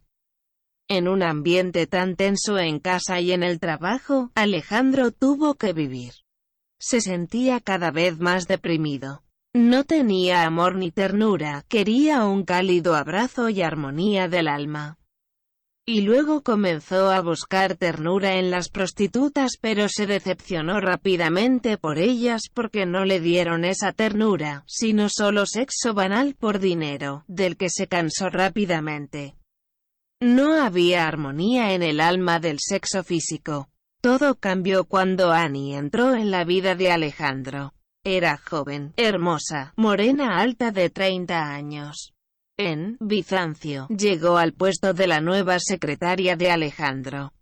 En la primera entrevista, Alejandro sintió una atracción sexual incontrolable hacia Annie e inmediatamente la invitó a trabajar. La relación laboral entre Alejandro y Annie se convirtió rápidamente en una relación íntima en un mes. Se reunieron en secreto por la noche en los hoteles e hicieron todo lo posible para no llamar la atención. Y parece que lo hicieron, nadie sabía de su conexión. Las reuniones secretas duraron aproximadamente un año. Durante este tiempo, Alejandro se enamoró de Annie. Ella lo entendió como ningún otro, ella era muy cariñosa y amable. Ella le devolvió el brillo a Alejandro en sus ojos, interés en la vida y la emoción. En los brazos de Annie Alejandro por un momento olvidó todos los problemas del hogar y el trabajo. Y ahora la vida no parecía tan aburrida y sin sentido. Pero un día Annie desapareció. Ella no vino a trabajar, no respondió las llamadas y, lo peor de todo, abandonó el departamento alquilado. Alejandro se encontró con el dueño del departamento y comenzó a preguntarle sobre Annie, pero ella solo abrió las manos. Dijo que Annie la llamó ayer y anunció que necesitaba irse urgentemente porque su madre se enfermó. No tuvo que devolver el depósito y dejó la llave del apartamento con el portero. No dijo ella dónde vive su madre. Alejandro preguntó. Ella no me dio una palabra para decir, la anfitriona dijo. Ella habló rápidamente y colgó. Y cuando volví a llamar, el número ya estaba bloqueado. Alejandro estaba triste. No podía entender lo que había sucedido, porque ella le había hecho esto. Comenzó a beber. No volvió a casa y se quedó en la oficina de su centro comercial. Al tercer día después de la desaparición de Annie, Alejandro se sentó a su mesa. Bebió bourbon con hielo y miró por la ventana la noche de Fénix. Eran las nueve de la noche. De repente, la puerta se abrió y entró Helen. Alejandro se volvió hacia ella, oh, Helen. Una visita inesperada. ¿Qué haces aquí? Helen cerró la puerta, se sentó en una silla frente a Alejandro y dijo, así que decidí visitarte y descubrir cómo estás. No has estado en casa en tres días, am, amable de tu parte. Pero como puedes ver, estoy bien. Ahora tengo mucho trabajo y no tengo tiempo para aparecer en casa. Y whisky para relajarme. Estoy un poco cansado, y creo que estás lejos de estar bien. ¿Crees que no sé si estás de luto por la desaparición de Annie? Alejandro cambió su rostro. Una sonrisa relajada y relajada dio paso a una expresión seria. No entendí. Explica. Alejandro dijo, Alejandro, todavía te amo. Pero tú y yo entendemos perfectamente que la pasión que pasó entre nosotros ha pasado que hacer, el tiempo y la vida hacen su trabajo, y no podemos cambiar nada. Descubrí hace mucho tiempo que cuando me enteré de eso, por supuesto, me dolió, pero pensé que reuní mi fuerza y decidí que no te daría ningún escándalo. Me considero una mujer sabia. Así que no sucumbí a la mía. Cerré los ojos a todas tus aventuras, me di cuenta de que no podía cambiarte porque eres un hombre. Tu testosterona todavía está hirviendo y no te he satisfecho en mucho tiempo, así que estabas buscando nuevas experiencias con chicas jóvenes pero Annie apareció al principio. No traicioné su significado, pensé que ella era solo su próximo pasatiempo pero su relación se prolongó durante mucho tiempo, y ahora lo hice preocupada, sentí una amenaza para nuestra familia. Y nuestra familia, como saben, incluye a niños y negocios. Annie se ha convertido en una amenaza para nuestra familia. Contraté a un buen detective privado para averiguar quién es Annie y qué es ella. Y sabes, aprendí muchas cosas interesantes. Resulta que Annie no es una chica simple. Ella es una estafadora, un fraude, especializada en capturar hombres ricos. Bueno, ya entiendes. Helen sacó una carpeta de su bolso y la arrojó sobre el escritorio de Alejandro. Ella continuó, hay un archivo en su ANI en esta carpeta. Léalo en cualquier momento que desee. Información muy interesante. Ella ha logrado desentrañar a cinco hombres de los estados más diferentes de nuestro país, destruir familias, casarse con ellos, tomar un refrigerio y luego desaparecer. Cambio de nombre y ubicación. ¿De qué estás hablando? Deberías leer esto. Te interesará mucho. Hace cuatro días, llegué a Annie con este maletín y puse un ultimátum frente a ella. O inmediatamente lo sacó de Fénix, o puse a la policía en él. Bueno, Annie tomó su decisión. Helen se levantó y se dirigió a la salida. Al final ella dijo, te sientas aquí, piensas. Recuperas los sentidos y luego vuelves a casa. Te prometo que todo seguirá igual entre nosotros. Fingiré que no pasó nada. Probablemente te das cuenta de que estoy haciendo todo esto por mi familia. Su negocio, su Bizancio, es también mi negocio. Invertí una parte considerable de mi capital en él. Y ahora no es rentable para mí o para compartir. Compartir es destruir por completo una posición ya frágil. ¿Necesitas esto? Creo que no. Yo también. Entonces sea razonable. No arruinemos a nuestra familia ahora. Deja que los niños se pongan de pie y tal vez tú y yo volvamos a eso. La puerta detrás de Helen se cerró. Durante cinco minutos. Alejandro miró hacia la puerta y lanzó bruscamente un vaso de whisky hacia la puerta. El cristal se rompió en pequeños fragmentos, dejando un rastro que corría por la pared. Alejandro al mismo tiempo hizo rugir a un león porque estaba muy enojado. Primero, con Annie, porque ella lo engañó. En segundo lugar, consigo mismo, porque se permitió ser sentimental. En tercer lugar, con Helen, porque una vez más mostró vigilancia, prudencia y desconfianza hacia él. Además, Helen, por supuesto, no perdió la razón para recordarle que su negocio se originó en su capital inicial, heredado de su padre. Esta circunstancia siempre deformaba a Alejandro. Violaba psicológicamente el sentido de la dignidad masculina y lo hacía dependiente. Y él no quería adicción, no quería ser debido. Pero entendió que por el momento no podía cambiar nada. Helen tiene razón. Necesita reunir su fuerza, suprimir las emociones que aplastan su alma. Debe continuar viviendo al mismo ritmo, pretendiendo que todo está bien, que nada está sucediendo, que el negocio va bien y que todos en la familia están felices y satisfechos. Sin embargo, Alejandro entendió que necesitaba pensar en el futuro. Pronto todo cambiará. Los niños crecerán pronto.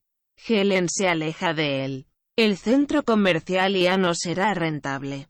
Y no le queda nada. Necesita pensar en un reemplazo. Y para eso debe reunir fuerzas y prepararse.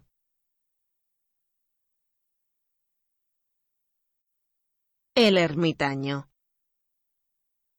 25 de mayo de 2008 Vladimir Pavlovich Bereshchayin ha desaparecido.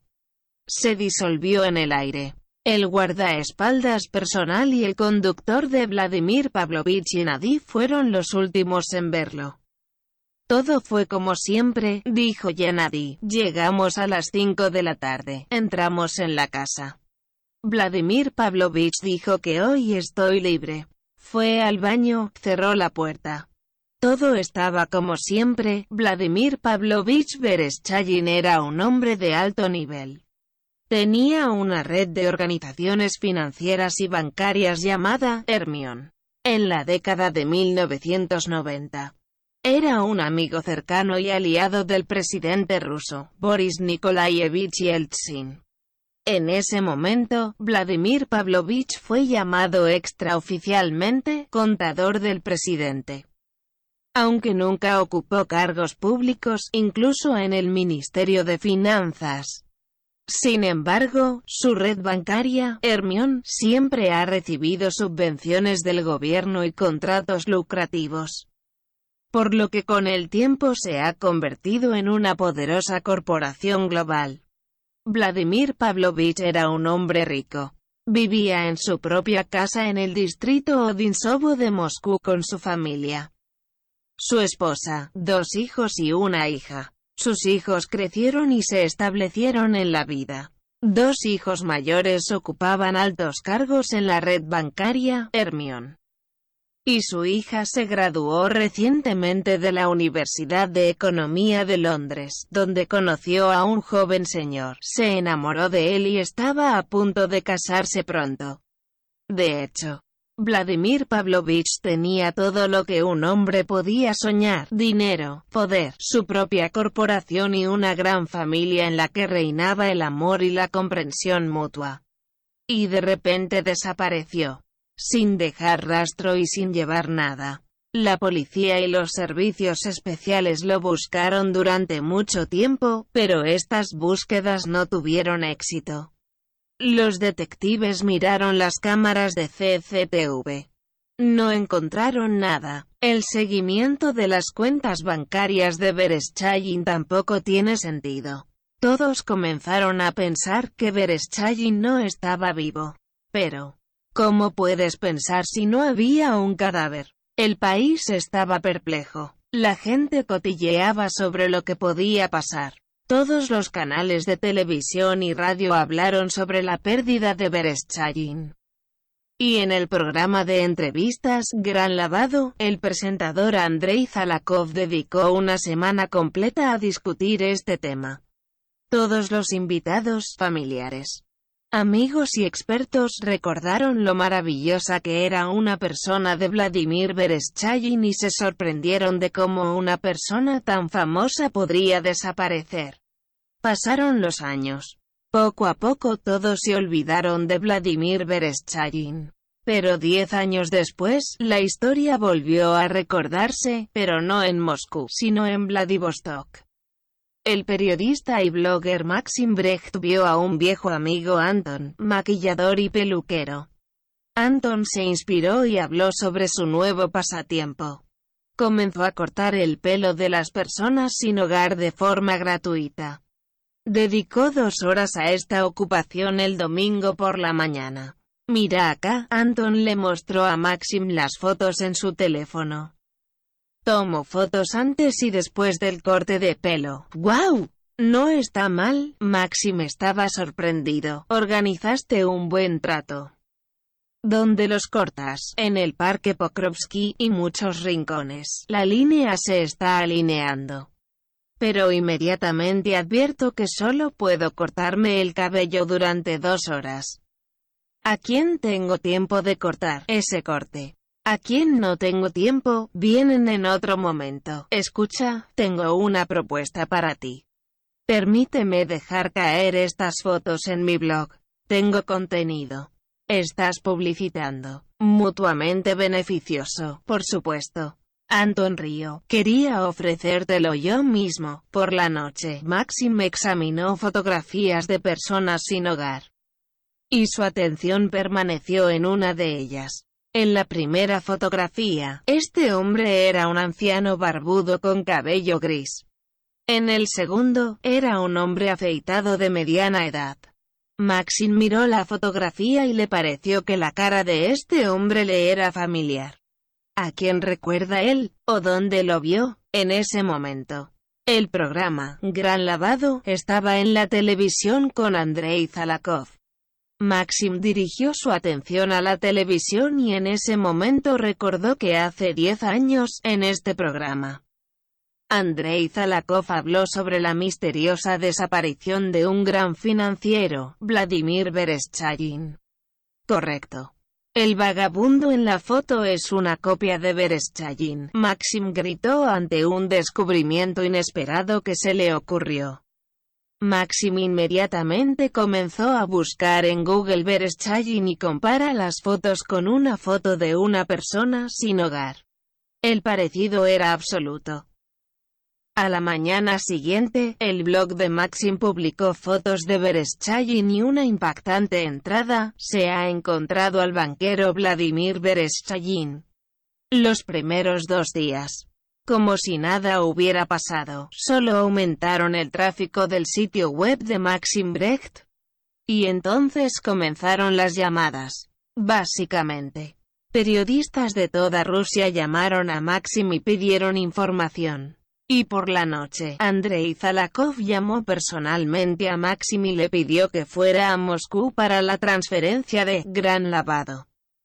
Maxim se dio cuenta de que sostenía una bomba de información. Y para no perder su suerte, decidió realizar su propia investigación. Tomó una foto del Bereshchagin sin hogar, fue al parque Pokrovsky.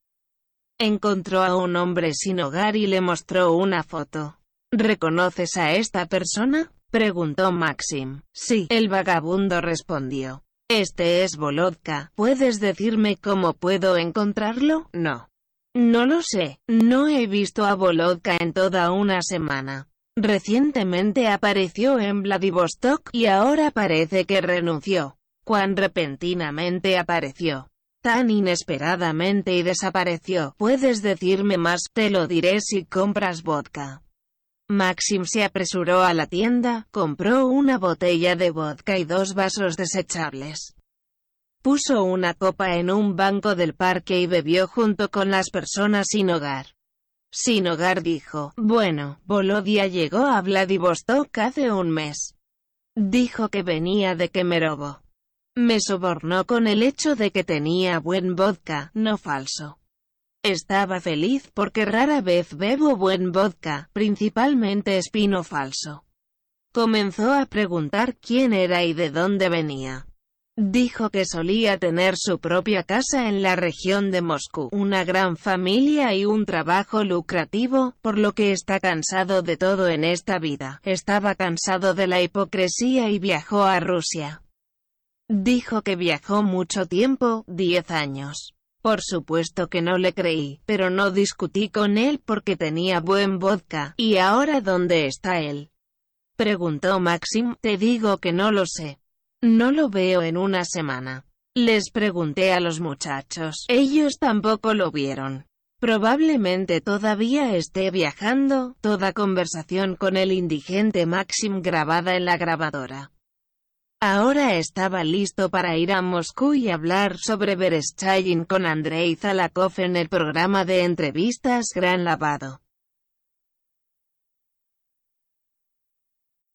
La Rueda de la Fortuna Natasha llegó de Samara a San Petersburgo en 2002. Como persona de arte, quería probar su destino, descubrir nuevas perspectivas y nuevos horizontes. Y el destino la favoreció. Le emitió una nota de suerte, pero no por mucho tiempo. Natasha era actriz. Se graduó de la Academia de Artes Samara en la clase de actuación, y trabajó durante cinco años en el Teatro de Drama Samara. Pero ella quería desarrollarse en sus actividades profesionales. Por lo que abandonó el teatro y se mudó a vivir a Petersburgo. En San Petersburgo, Natasha alquiló un apartamento de una habitación en el área metropolitana de Prospect Veteranov.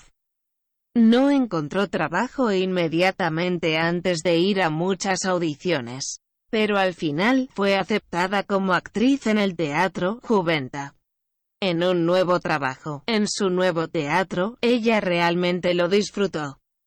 En primer lugar, Natasha entendió que tuvo mucha suerte con el director. Sergei Borovichin era un entusiasta joven y enérgico, enamorado del teatro del fanatismo. Sergei favoreció a Natasha. Simpatizaron entre sí, pero no hubo romance entre ellos porque Sergei estaba en una relación con otra actriz de teatro, con Ilona Reich. Ilona, como regla, obtuvo los papeles femeninos principales en las actuaciones, y Natasha obtuvo los papeles secundarios. Pero Natasha no se quejó. Agradeció al director por cualquier papel y lo preparó para una actuación impecable, con toda la fuerza de su ovación a menudo de pie. Muy pronto, el espectador se enamoró de Natasha. Y su nombre fue necesariamente indicado en la producción en la que participó, ya sea un debut o una actuación del repertorio actual. En 2003, Natasha tuvo una vida íntima. Ella tiene un abanico un fan vio a Natasha interpretando a Irina en la obra La Rueda de la Fortuna, y se enamoró. A menudo aparecía un fanático en esta actuación y bromeaba con Natasha con flores dulces y notas en las que invitaba a Natasha a una cita. La última nota, por ejemplo, fue así, Natasha, eres excelente. Yo te admiro. Y estoy enamorado de ti. No insisto. Pero quiero invitarte a una cita. Por favor llámame a este número. Vladimir. Estos signos de atención fueron muy agradables para Natasha. Estaba interesada, curiosa. Ella misma quería conocer a este amante. Y ella llamó. Hola. ¿Es Vladimir? Sí, soy yo. Una agradable voz masculina respondió por teléfono. Y yo soy Natasha. Querías invitarme a una cita. Ya. Ya, una agradable voz masculina se rió en voz alta, claramente complacida. Pero no esperaba que me llamaras. Pero realmente quiero invitarte a una cita. Natasha. ¿Aceptarás cenar conmigo esta noche? Natasha estuvo de acuerdo. Por la noche, Vladimir la conoció en un hermoso automóvil negro y se dirigieron al restaurante Graf Volkoneski en la avenida Nevsky. Esa noche se hicieron amantes. Se conocieron en el departamento de Vladimir o Natasha. Entonces Natasha se mudó a vivir con Vladimir. Juntos celebraron el año nuevo de 2004. En la primavera, en mayo.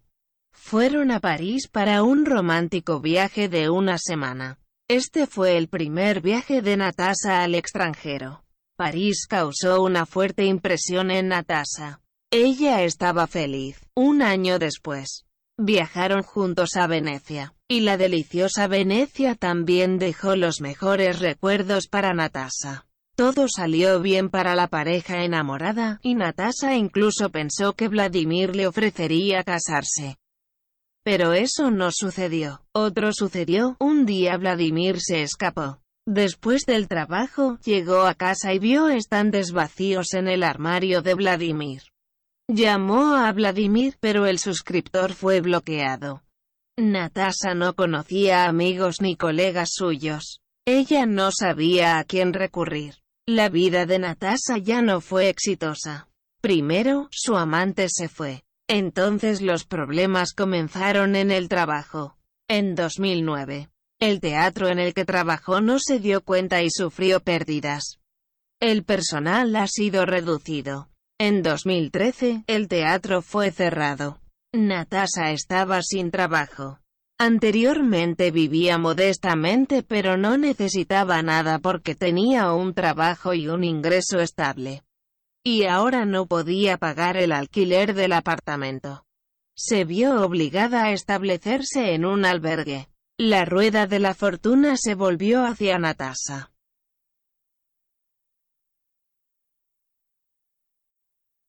La justicia. Eso fue en 1998 en Viena. Frederick Weber tenía 10 años cuando murió su padre. Papá se suicidó, se pegó un tiro. Era empleado de un banco, pero además de eso, también jugó con entusiasmo en el comercio de divisas. Su esposa y la madre de Frederick, Sophie, no sabían nada sobre las ganancias adicionales de su esposo, pero supusieron, por supuesto, cuando aparecieron grandes ingresos en la familia que no eran comparables al salario de un empleado. Él frustró todos sus intentos de descubrir la fuente de los ingresos adicionales de su esposo. Ella se enteró de esto después de que el padre de Frederick se suicidó y los alguaciles fueron a su departamento para describir la propiedad. El padre de Frederick una vez se embarcó en una aventura en busca de grandes ganancias, prometió el apartamento familiar sin el consentimiento de Sophie, falsificando su firma. Habiendo perdido en esta aventura, siendo el papel de una víctima de estafadores, el padre no pudo perdonarse por esto, no pudo hacer frente a sus emociones y se suicidó. Esto sucedió en un parque. No lejos de su hogar. La policía llegó a su departamento temprano en la mañana e informó a Sophie sobre el incidente. Descubrieron el cuerpo por la noche. En el bolsillo de su abrigo había una nota de despedida con él, en la que confesó su acto y se disculpó con su esposa. Durante tres días seguidos, Sophie lloró. El ambiente en su departamento era deprimente. Como si Sophie hubiera entrado en trance, no vio nada ni a nadie alrededor, ni siquiera a su hijo, sino que solo lloró sin cesar y murmuró algo. Pero al cuarto día recobró fuerzas, dejó de llorar y le dijo a Frederick que le esperaban tiempos difíciles. Que deben ser fuertes, porque nadie los ayudará. Que ella solo tiene a Frederick. Y él solo tiene a Sophie. Y luego hubo una corte. En el juicio, Sofía argumentó que no sabía nada sobre el compromiso del departamento porque su difunto esposo había falsificado su firma. Los intereses de Sofía en el juicio fueron asistidos por un abogado social. Reunió todos los documentos necesarios. Adjuntando a los documentos la última nota del difunto esposo de Sofía y un examen caligráfico que prueba la firma falsificada. El tribunal consideró todas las pruebas proporcionadas y acordó que se trataba de un hecho de injusticia civil y social. El juez, un hombre grande y canoso de 50 años, escuchó todos los argumentos y simpatizó con Sophie. Esto fue evidente por la expresión de su rostro. Un tribunal justo en Viena fue condescendiente y descubrió que una joven viuda con un hijo pequeño, sin esposo, ahora sin trabajo y sin ingresos constantes, no puede estar en la calle. No puede perder todos sus activos. El tribunal emitió un veredicto sobre la transferencia de Webers a otro alojamiento adecuado para ellos. El tribunal les proporcionó un apartamento en la casa de la antigua fundación de Viena. Era una casa antigua pero aún hermosa con una rica historia. Fue construido entre finales del siglo XIX y principios del XX, y en ese momento era la famosa casa de alquiler de Viena.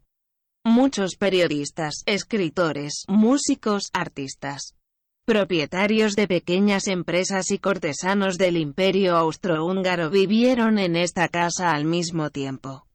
Pero eso fue antes, y ahora la casa tiene un valor cultural, histórico y arquitectónico para Viena. Y en esta casa, Sophie vivirá con su hijo Frederick. El ahorcado desde hace varios días, Maxim Sidorov estaba en un estado de reflexión y desánimo porque recientemente se divorció de su esposa, con quien vivió durante dos años. La conoció en la universidad y, después de completar sus estudios, el joven se casó. Vivían en el departamento de Maxim, junto con su madre Lidia. Al principio todo estaba bien. Pero luego la relación entre los cónyuges jóvenes se deterioró y, dos años después del matrimonio, se separaron. Al irse, la joven y ex esposa de Maxim finalmente le dijo, Soy una chica inteligente. No te quedé embarazada. De lo contrario, sería malo para un niño con un padre como tú. Eres un egoísta irresponsable. No quieres trabajar, no quieres mantener a tu familia. No eres un hombre. Todavía eres un niño en tu corazón y necesitas una esposa como una niñera. Soy un tonto, no lo vi inmediatamente en ti. Estás acostumbrado a vivir a expensas de tu madre, sigue de la misma manera. Y no puedo tomar más, la madre de Maxim, Lidia, inconscientemente entendió que su nuera tenía razón, pero no tenía quejas contra su hijo, porque lo amaba con locura. Maxim era un hijo tardío muy esperado y único hijo de Lidia. Desde la infancia, se le ha dado mucho y se le ha permitido mucho. Por lo tanto, creció como un hombre malcriado, aunque no mal. Lidia estudió en la Facultad de Filología de la Universidad Estatal de Moscú. Después de la universidad trabajó como traductora secretaria en el Ministerio de Asuntos Exteriores de la URSS.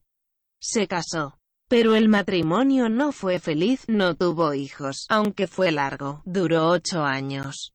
En 1979, Lidia se divorció de su esposo y, a mediados de la década de 1980, tuvo una aventura con su colega Leonid. Pero la conexión era secreta, porque Leonid estaba casada. En 1987, Lidia dio a luz al hijo de Leonid. Leonid le pidió a Lidia que se deshiciera del niño. Pero Lidia se negó porque soñaba con ser madre toda su vida. Y el destino le dio un hijo. La relación entre Lidia y Leonid ha terminado. Lidia le prometió a Leonid que nadie sabría sobre el verdadero padre de Maxim. Leonid agradeció a Lidia por mantener su relación en secreto. Y Leonid siempre ayudó a Lidia y Maxim. Pero Maxim no lo sabía. El primer marido de Lidia se consideró el padre de Maxim, su apellido Sidorov se le dio a Maxim y Lidia tampoco cambió su apellido después del divorcio. Lidia tenía una hermana Helen, ella vivía en los Estados Unidos en Phoenix, Arizona. Una vez cuando Maxim estaba en un estado de apatía después del divorcio, le preguntó a Lidia, mamá, porque nunca hemos estado en Estados Unidos visitando a tía Helen, no tenemos dinero para eso. Ella dijo, Estados Unidos está muy lejos y llegar allí es muy costoso. Aunque, por supuesto, no se trataba de dinero. Lidia temía que Maxim se enamorara de Estados Unidos, se mudara a vivir allí y la dejara morir sola en Moscú. Por lo tanto, Lidia siempre trató de aislar a Maxim de Estados Unidos. Eso es todo. Ya no estaré en casa y agrio. Bien, hijo, bien, voy a América. Voy a visitar a tía Helen, que Lidia no esperaba tal declaración. Ella lanzó una rabieta a su hijo. ¿Quieres dejarme aquí solo en Moscú? No, mamá, no te dejaré. Lo prometo.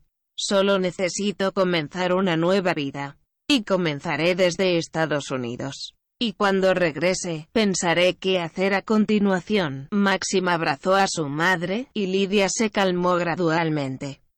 Maxim dijo, Solo para ir a Estados Unidos, necesito ahorrar dinero. Mañana buscaré trabajo temporal. Al día siguiente, Lidia llamó a Leonid. Maxim quiere ir a América. Bueno, déjalo montar. ¿Qué te pasa? Leonid dijo, el problema es el dinero. ¿Puede darle su dinero a Estados Unidos y ayudarla a obtener una visa? Trabaja en el Ministerio de Relaciones Exteriores de Rusia. Ocupa una posición alta. Sí, puedo. Puedo ir a verte por la noche. Sí. Te estaré esperando. Por la noche. Leonid llegó a los Sidorovs. Oh, hola. Tío Lenia, Maxim saludó a un viejo amigo y ex colega de su madre. Una visita inesperada, Maxim, le pedí a Leonid que viniera a nosotros, dijo Lidia. Le pedí que lo ayudara a organizar su viaje a América. Le pedí que lo ayudara con dinero y una visa. ¿Tú? Maxim estaba sorprendido, pero no querías dejarme ir a América, sí, tienes razón.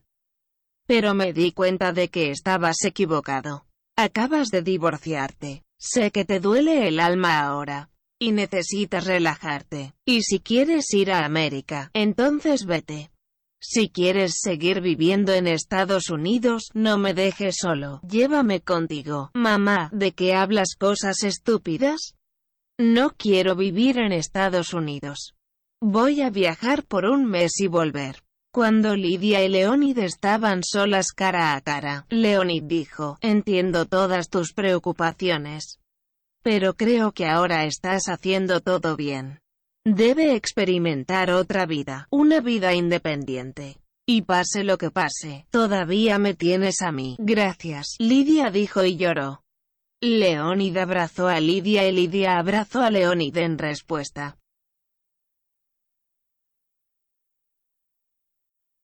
La muerte Margarita Raevskaya fue bailarina en el Teatro de Ópera y Ballet de Odessa. Por supuesto, antes de convertirse en bailarina, siguió una larga carrera y una escuela de vida. Pero a lo largo de los años de arduo trabajo, ella ha demostrado a toda la comunidad de ballet que tiene un alto nivel de habilidad y profesionalismo.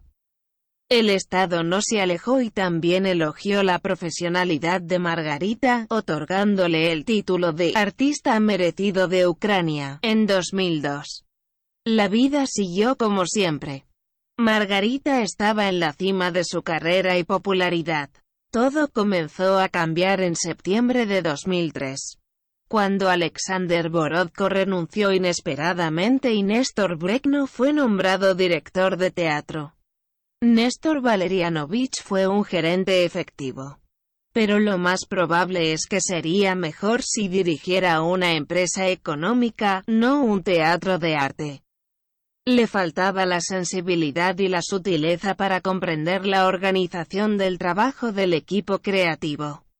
Fue cruel en sus declaraciones y acciones, sin ceremonias, insolente, sin tacto y grosero.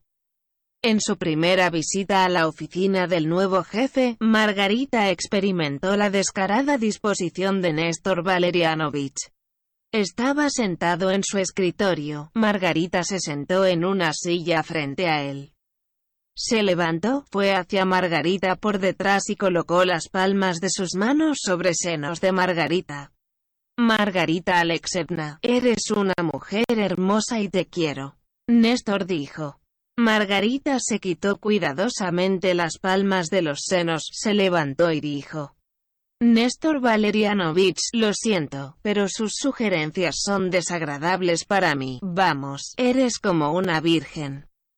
¿En serio? ¿Qué? No entiendo por qué te estás rompiendo. Eres una mujer normal, soy un hombre normal. Entonces, ¿qué nos detiene? En primer lugar, no me gusta el tono de tu conversación. En segundo lugar, no me acostaré contigo. No estoy interesado en ti y tengo un amante que me conviene perfectamente, entonces me estás rechazando? Sí, veo que no tienes miedo de perder tu trabajo. ¿Me estás amenazando? Te advierto que negarse no es razonable. Y la advertencia de Néstor Valerianovich no fue poca cosa. Primero, las relaciones entre Margarita y la administración del teatro se volvieron tensas, conflictivas, los escándalos se hicieron más frecuentes. Segundo, y lo más importante, en enero de 2004, cuando todos los miembros del personal firmaron el próximo contrato anual, la administración del teatro se negó a extender el contrato laboral con Margarita. Y así, Margarita estaba sin trabajo. En un ataque de ira y resentimiento, Margarita presentó una demanda contra el teatro por la decisión de la administración de despedirla. La situación atrajo a los medios de comunicación. Había muchos periodistas en el juicio. En la primera sesión de la corte, el abogado de teatro llamó a la razón del despido de la bailarina Raevskaya la discrepancia con los estándares físicos de una bailarina. Se ha afirmado que Margarita es demasiado alta y llena para una bailarina, y es difícil encontrar una pareja adecuada para ella. En apoyo de sus palabras, el abogado proporcionó al tribunal una declaración firmada por todos los bailarines del grupo de teatro. Los bailarines se negaron a asociarse con Raevskaya debido a su sobrepeso, ella es pesada y es difícil levantarla. Esta posición del teatro divirtió a los periodistas. Y al día siguiente los titulares decían, el bailarín es como un elefante en el escenario. El tribunal consideró la declaración de la compañía y en la segunda reunión emitió su veredicto. Margarita perdió la demanda, según una decisión judicial, el teatro no le debía nada. Un año después, el Ministerio de Cultura de Ucrania despidió a Néstor Brekno como director del teatro, acusándolo de corrupción. La trama de recibir un soborno de Néstor Brekno se ha mostrado en todos los canales de televisión del país. Néstor bebió mucho porque entendió que su carrera estaba arruinada. Bebiendo un día, estaba sentado en su departamento y languidecía cuando alguien lo llamó. Hola, Néstor, ¿cómo estás? ¿Lo reconoces? Una voz femenina habló por teléfono. No, entonces te recuerdo. Margarita Raevskaya, por supuesto, sabes lo que me pasó después de que arruinaste mi carrera. Dime, me casé con un hombre maravilloso. Mi esposo trabaja como ministro de Agricultura de Ucrania. Felicidades, tal vez ya lo has adivinado, bastardo. Hice todo lo posible para que te despidieran del teatro, lo has adivinado, entonces. Arruinaste mi carrera y me venié. Si recuerdas, una vez que me advertiste que es peligroso contactarte. Y ahora te estoy advirtiendo. No deberías meterte conmigo, es peligroso. ¿Entiendes el punto, bastardo? La conversación ha terminado. La templanza. El salón de Renate Wilde en el centro de Berlín era un lugar especial. Era un club privado para la élite. La entrada era solo para las personas ricas e influyentes de Alemania y del mundo. En este club, las personas se reunieron para relajarse, jugar, comunicarse, conocer gente nueva e importante, hacer contactos útiles y celebrar contratos y acuerdos de beneficio mutuo. La habitación estaba a cargo de Renate Wilde, una mujer de 50 años en las categorías de encanto y vampiro. Hoy Klaus Klein tuvo un día especial. Recibió una invitación de bienvenida a la sala, a la que estaba ansioso por entrar. Y su amigo austriaco, Peter von Lamprecht propietario de una pequeña red de estaciones de servicio y el aristócrata austríaco, contribuyó a ello. Klaus Klein se convirtió en propietario de una compañía petrolera no hace mucho. Cinco años después de la muerte de su padre, quien heredó su puesto de su hijo. A pesar de su juventud, 35 años. Klaus se ha establecido como un administrador efectivo que tiene todo bajo control. Una empresa con este gerente, desarrollada con éxito y de forma dinámica. Klaus estaba orgulloso de sí mismo. Ahora nadie se atreve a decirle que él es el hijo de su padre, él mismo ha ganado su posición y autoridad. Klaus y Peter conducían un automóvil hacia el salón de Renate Wilde. Intenta complacerla, Peter dijo. Ella es una mujer influyente, y si te haces amigo de ella, puede llevarte a las personas adecuadas. Y finalmente puedes obtener tus tan esperados contratos. El salón resultó ser un casino normal. No había nada extraordinario para llamar la atención. El dueño del salón, Renate, se reunió con los recién llegados Klaus y Peter inmediatamente, casi desde la puerta. Frau Renate, déjame presentarte a mi compañero, mi amigo Klaus Klein, dijo Peter. Muy bien, dijo Klaus y besó la mano de Renate. También estoy muy contento, dijo Renate, ¿quieres un poco de champán, Klaus? Solo si me haces compañía. Raramente bebo champán. solo en unas excelentes vacaciones. Sí, apóyame, toma una copa de champán conmigo y piensa que hoy tienes un gran día. Klaus, Klaus y Renate bebieron. Klaus. Probablemente sigas un estilo de vida saludable. Eso es cierto. Tengo un trote en la mañana y un gimnasio en la noche. ¿Alguna vez has estado jugando, honestamente? Nunca. Klaus se rió. ¿Por qué? ¿Alguna vez te ha interesado? Cuando era niño, mi padre me enseñó que el juego es malo. Recordé su regla toda mi vida, juega, pero no juegues más. En el juego, puedes perder dinero en un momento, pero ganarlo. Necesito tiempo y dedicación. Hice mi dinero no en un momento, sino gracias a mi arduo trabajo. Diligencia y moderación en los negocios. Eres sabio más allá de tus años, Klaus. Por un lado, me encanta. Por otro lado, da miedo. Me parece que hay algo peligroso en esos hombres que no beben alcohol y que nunca han estado jugando. ¿Qué hacer? Desafortunadamente, sobre el juego, Solo tengo la opinión de mi padre. ¿Quieres intentar jugar a Faraón? Enséñame, por supuesto. Renate y Klaus fueron a la mesa de juego para jugar en Faraón, detrás del cual estaba el croupier. Todo es muy simple. Un juego de suerte, dijo Renate, apuesta en cualquier carta y también gana o pierde, Ger. Ingrese el monto de su apuesta. El comerciante dijo y le entregó a Klaus un formulario en papel. Klaus escribió una cantidad de 50 euros en el formulario de apuestas. Renate. Porque soy un ignorante en el juego, te pido que me llames una carta de buena suerte. Lo que sea que llames, lo pondré aquí, dijo Klaus. Bien. Al principio, me refería a la reina de espadas. Pero es común. Le diré a la reina de bastos. Apuesto a la reina de bastos. Klaus hizo una apuesta. La reina de bastos ganó. ¡Wow! Klaus gritó de alegría. ¿Estás satisfecho con la victoria? Renate preguntó.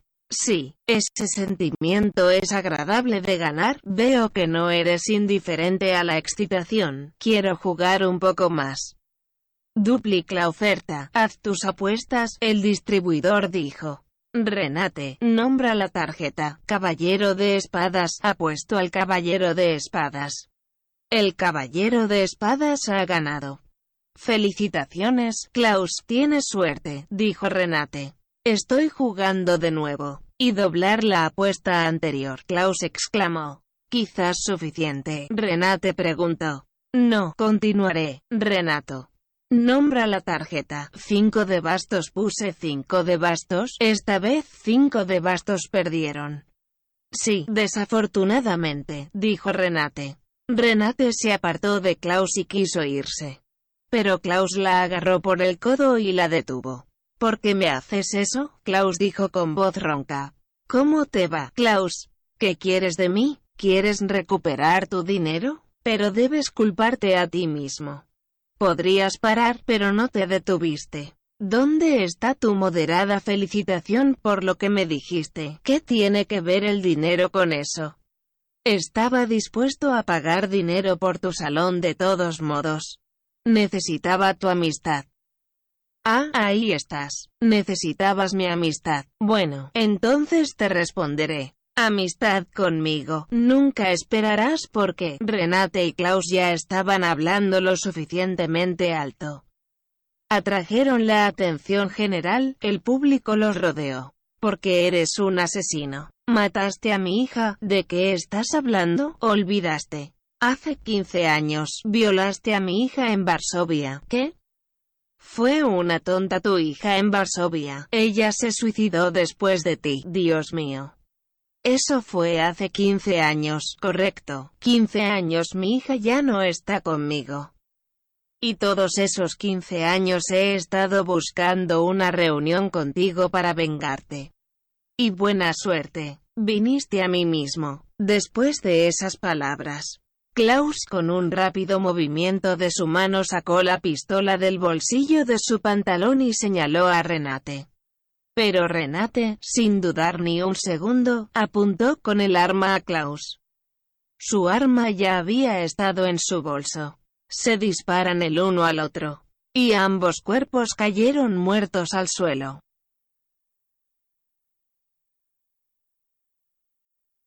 El diablo. Arcadi miró a Eleanor y le guiñó un ojo. Eleanor se dio cuenta de esto y le devolvió la sonrisa. Arcadi se alegró de que el primer departamento de belleza lo favoreciera. Incluso decidió invitarla a cenar a un restaurante hoy y hacerle una oferta para que se casara. Arcadi creía que Eleanor sería la esposa ideal para él. Ella es hermosa, inteligente, con carácter. Y parece que Eleanor piensa en Arcadi de la misma manera. Arcadi y Eleanor trabajaban cara a cara en el mismo departamento que su instituto científico, en la misma oficina. Además de ellos, tres jóvenes investigadores trabajaron en la oficina. Nikolai, P.E.P.R. e Iván. Eran nerds, hombres altos, delgados, modestos y con gafas. En el contexto, Arcadi era muy diferente, se veía más lucrativo. Un hombre guapo, pero con una barriga pequeña, como prueba de su madurez. Tenía 30 años de edad. La mañana era común, solo Iván no estaba en el trabajo. No había estado en una semana. El jefe dijo que estaba enfermo. El jefe del departamento, Eduard Valentinovich, un hombre bajo de 50 años con una cabeza calva y un hombre con gafas, entró en la oficina. Colegas, Eduard Valentinovich se dirigió a su equipo. Tengo dos noticias para ti. Primero Iván ya no trabaja con nosotros. ¿Cómo? Todos estaban sorprendidos. ¿Pasó algo? No, gracias a Dios. No pasó nada, continuó Eduard Valentinovich, lo transfirieron a San Petersburgo. Y para reemplazarlo, nos envió un nuevo empleado desde San Petersburgo. Esta fue la segunda noticia. El director de nuestro instituto acaba de decir al respecto. También dijo que nuestro nuevo colega tomará el control del próximo proyecto. ¿Cómo? Arkady sorprendido. Eduard Valentinovich. Pero dijiste que me pondrías las tareas de un sanador. Sí, lo planeé de esa manera. Pero el director dijo que nuestro nuevo empleado es más competente en este asunto. Para curar el próximo proyecto. Nos lo transfirieron de San Petersburgo a Moscú. Arkady sintió que la sangre le subía por la cabeza. Ira e indignación, lo estaba experimentando en ese momento. Había estado buscando un nuevo proyecto durante mucho tiempo, pero fue recibido por un recién llegado que acababa de llegar a su departamento y aún no sabía nada. Pero esto es injusto. Arkady gritó. El director no lo cree así, Eduard Valentinovich dijo. Llamaron a la puerta y una rubia alta, hermosa, en forma y atlética entró en la oficina. Eduard Valentinovich, ¿puedo pasar? Preguntó el joven. Sí, claro. Dimitri, entra. Eduard Valentinovich dijo. Colegas, conozcan. Este es nuestro nuevo empleado Dimitri. Por favor. Amor y respeto, gracias. Eduard Valentinovich, el nuevo hombre rubio le agradeció con su agradable voz. Arkady miró a Dimitri. Escuchó una voz terriblemente familiar y no podía creer lo que veía y oía. Estaba listo para ver a alguien, pero no a ese hombre. Más que nadie en el mundo, Arkady odiaba a Dimitri. ¿Y qué tipo de conmoción emocional estaba experimentando Arkady cuando vio a Dimitri nuevamente, después de tantos años aquí en el trabajo en su oficina favorita, donde se sentía como un maestro? Como si la vida corriera ante los ojos de Arkady. Recordó sus años de estudiante en San Petersburgo. Recordó cómo compartía su dormitorio con Dimitri. Dimitri era guapo, carismático, la gente se sentía atraída por él. Los chicos lo respetaban y las chicas se enamoraron de él. No tenía enemigos. A Arkady no le gustó, también quería ser un favorito universal, como Dimitri. Pero no se le dio. Por lo tanto, tuvo que hipócrita retratar una fuerte amistad con Dimitri, para no convertirse en un paria. En el cuarto año, Arkady se enamoró de Irina. Comenzó a cuidarla y la invitó a salir. Pero Irina lo rechazó. Ella honestamente le admitió que no estaba interesada en él. Que ella ama a Dimitri y solo a él. Y Dimitri rechazó a Irina. Estaba enamorado de otra chica, más bonita que Irina. Irina sufrió, y en ese momento Arkady se acercó a ella y le dijo, mira, él no te ama. No te necesita, pero yo te necesito. Quédate conmigo, vete, eres asqueroso para mí. Irina le gritó a Arkady. Arkady se ofendió, pero no por Irina, por Dimitri, como si fuera culpado de todo. Pero el entrenamiento en la universidad terminó pronto, y el conflicto entre Arkady y Dimitri no ocurrió. Arkady fue a trabajar a Moscú y se alegró de no volver a ver a Dimitri. El destino es un villano. Dimitri estaba aquí ahora. Arkady miró a Eleanor y notó que tenía curiosidad. Abría la boca con destellos en los ojos. Miraba al nuevo empleado Dimitri y lo escuchaba atentamente. Arkady pensó, oh, ella también cayó bajo su hechizo. Estoy muy feliz de conocerlos, colegas. Dimitri habló con su voz impresionante. Y espero que no solo seamos colegas, sino verdaderos amigos. Entonces Dimitri miró a Arkady. Parece que te conozco. Arkady, ¿eres tú, amigo? Sí, soy yo. Hola, Dimitri. Arkady sonríe. Dimitri estaba muy feliz de encontrar un viejo amigo, a menudo repetido, no puede ser. Apretó la mano de Arkady, lo abrazó y le dio unas palmaditas en la espalda. Durante el almuerzo, Dimitri atrajo la atención general, e incluso Eduard Valentinovich escuchó con interés sus historias. Después del almuerzo, Arkady fue a Eleanor y la invitó a un restaurante por la noche. Pero Eleanor se negó por su trabajo. Ella le prometió a su hermana sentarse con su sobrino. Todo está claro, Arkady dijo. Dimitri se acercó a Arkady. Arkasha, estoy tan feliz. No nos hemos visto en mucho tiempo, como si hubieran pasado 100 años. Yo también estoy muy feliz. ¿Qué tal si vamos a un bar después del trabajo? No estoy en contra. Después del trabajo. Fueron juntos al bar. Estaba en la colina de los Gorriones, no lejos de su instituto de investigación. En el bar, Arkady y Dimitri bebieron, hablaron y recordaron sus años de estudiante. Resulta que Dimitri se casó después de la graduación. Esa hermosa chica universitaria era su esposa. Tenían una hija, pero hace seis meses se divorciaron, no estaban de acuerdo con los personajes. ¿Te acuerdas de Irina? Arkady preguntó. Quizás sabes cómo está ella, Irina. Ah, esa chica loca que me amaba. No, no sé nada de ella, por supuesto que no lo sabes, bastardo. No estás interesado en nadie más que en ti mismo. Arkady pensó, pero no lo dijo en voz alta. Dos horas después, los borrachos Arkady y Dimitri salieron del bar. Juntos caminaron por un bosque denso queriendo acortar su camino hacia el metro. En este momento tardío, nadie los encontró en el camino. Dimitri contó con entusiasmo algo cuando Arkady sacó un cuchillo suizo de su bolsillo y le cortó la garganta a Dimitri. Dimitri cayó al suelo. Arkady estaba convencido de que Dimitri no respiraba. Y con un paso rápido se dirigió al río, hacia el metro.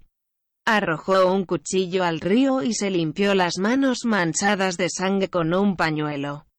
Hice todo bien, Arkady susurró. No podía dejar que este demonio me rompiera la vida por segunda vez. Vi cómo Eleanor lo miraba. Me la robaría. Y él también me robaría mi trabajo. Pero ahora lo evité. Arkady se bajó en el metro. A la mañana siguiente, los funcionarios del departamento estaban muy sorprendidos de que Dimitri no estuviera en el trabajo. Y por la noche se enteraron de la desgracia que había sucedido y estaban muy emocionados. Arcadi también estaba sorprendido. No entendía cómo podía suceder esto. Todo estuvo bien anoche. Él y Dimitri bebieron en el bar y terminaron en el metro. Posteriormente, los funcionarios del departamento desconfiaron de Arcadi porque comenzaron a sospechar de él. Arcadi también fue el principal sospechoso entre los investigadores. Pero Arcadi declaró que no mató a Dimitri. La investigación del crimen continuó durante muchos meses. Pero la culpabilidad de Arcadi no fue probada. Arcadi continuó trabajando en el departamento de su instituto de investigación y, dos años después del asesinato de Dimitri, se casó con Eleanor. Su vida continuó.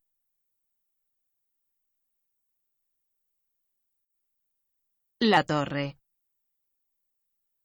Con los años, se han producido cambios. En 2012, Alejandro Vázquez nombró a Michael CFO Bizancio. Helen insistió en esto, y Alejandro estuvo totalmente de acuerdo en que sería mejor. Y de hecho, Michael ha madurado. Su descuido pasó, se casó con su novia Julia y juntos se mudaron a vivir a un departamento en el centro de Phoenix. En 2014, Cornelia se sintió innecesaria. Su padre a menudo la reprendió por falta de independencia, llamándola zorra. Y al final del año, decidió implementar lo que planeó hace mucho tiempo, esto se mudará a Los Ángeles. Helen estaba furiosa e hizo de Alejandro un verdadero escándalo cuando Cornelia se escapó de su casa, dejando una nota que decía que ella misma quiere demostrar que no puede ser solo un parásito. Desde Los Ángeles, Cornelia llamó a su madre y se disculpó, le pidió que la entendiera y no se preocupara por ella. Ella dijo que estaba bien, que creía en sí misma y que consiguió un trabajo como secretaria para una anciana actriz de Hollywood. Helen se calmó, pero su calma resultó ser más dolorosa para Alejandro que sus rabietas. Finalmente se calmó por él, lo ignoró, no habló con él y se mudó a la habitación de Cornelia. La casa se sumió en un pesado silencio. Se puede concluir que después de la partida de Cornelia no había familia, cada uno vivía por separado. En la vida de Alejandro ya no era la nostalgia, sino un trazo negro. Había frío, tristeza y soledad en casa, y en Bizancio, comenzaron problemas serios. Michael fue el primero en recordar estos problemas. Una mañana entró en la oficina de Alejandro, alarmado como nunca antes. Papá, me llevó un año entender que, Bizancio, no te pertenece. Alejandro guardó silencio. Papá, ¿qué significa eso? ¿Cómo lo explicas? ¿Qué explicar? Ahora sabes la verdad, pero ¿por qué estabas en silencio antes? Antes no tenía el coraje de admitir que soy un perdedor. Lo siento, hijo mío. Pero no podía seguir el ritmo de los tiempos, en ese momento ambos resultaron heridos. Alejandro siempre ha sido un ejemplo para Michael y ahora Michael se ha decepcionado. En 1999, cuando nuestra familia tenía la cadena de tiendas Vázquez Shops, confiaba en mi suerte. Y decidí construir Bizancio. Y como saben, Necesitaba mucho dinero para este evento, Alejandro comenzó a contar. Y la misteriosa compañía, World Building Group, sobre la cual no hay información pública, y cuya oficina se encuentra en Washington, le ofreció un préstamo, ¿verdad? La compañía es una tapadera. Una persona famosa se esconde detrás de ella, Saki Okai, un senador de Arizona. Lo conocí en la oficina del exalcalde de Phoenix. En ese momento era amigo del alcalde. Le dije al señor Yokai sobre el deseo de construir Bizancio, pero lamentó que sea solo un sueño. No tengo dinero. El propietario de la red Vázquez Shops es su madre, y nunca me dejó vender nuestro negocio. Dijo que si quería construir Bizancio, es solo para crédito. No permitirá que el dinero de toda la familia invierta en un nuevo proyecto. Bueno, es una mujer inteligente. La senador Yokai me escuchó y dijo que podría darme un préstamo por 14 años. Pero en gran porcentaje, estuve de acuerdo. Estaba seguro de que durante 14 años cubriré todos los préstamos y firmé un acuerdo con la compañía World Building Group donde era una condición que si después de 14 años no cubriera completamente la deuda. Entonces Bizancio se convertiría propiedad de World Building Group. Y no pudiste, como puede ver. Al principio, todo salió bien. Y realmente creí que podría convertirme en el único propietario del centro comercial. En 2010, logré pagar el 60% de la deuda. Pero los últimos cuatro años han sido fatales. Se convirtió en una empresa con pérdidas. Muchos centros comerciales aparecieron en la ciudad y nuestro Bizancio no podía soportar la competencia. En 2012, me di cuenta de que no podía cubrir la deuda total. Y ahora este no es mi Bizancio. En este punto me referiste al puesto de director financiero. ¿Por qué? Para que puedas ganar experiencia. Pasar por una buena escuela de negocios. Pronto dejaré de ser el dueño, pero el centro comercial seguirá siendo. Puedes seguir trabajando aquí, o trabajar en otra organización. Ya eres un experto no poseerás Bizancio, por herencia, pero tu vida continúa. Me caigo del bote. ¿Cómo te va con mamá? ¿Mal? ¿Tan malo o peor? Peor, claro. Entonces ella no te ayudará, por supuesto que no. Sabes que si ella quisiera, no podría. La cadena Vázquez Shops ya no existe durante cuatro años, todo su negocio se redujo a la tienda desde donde comenzó todo cuando tomé mi participación del 30% a favor de Bizancio. Poco a poco comenzó a cerrar sus negocios. Dijo que no haría negocios sola. Y no le ofrecí entrar en Bizancio. Quería independizarme de ella, y fue mi gran error. Coma. Perdí el control y lo pagaré pronto, después de haber perdido todo, ¿y qué piensas hacer ahora? Yo no sé. Pero Alejandro sabía cómo procedería.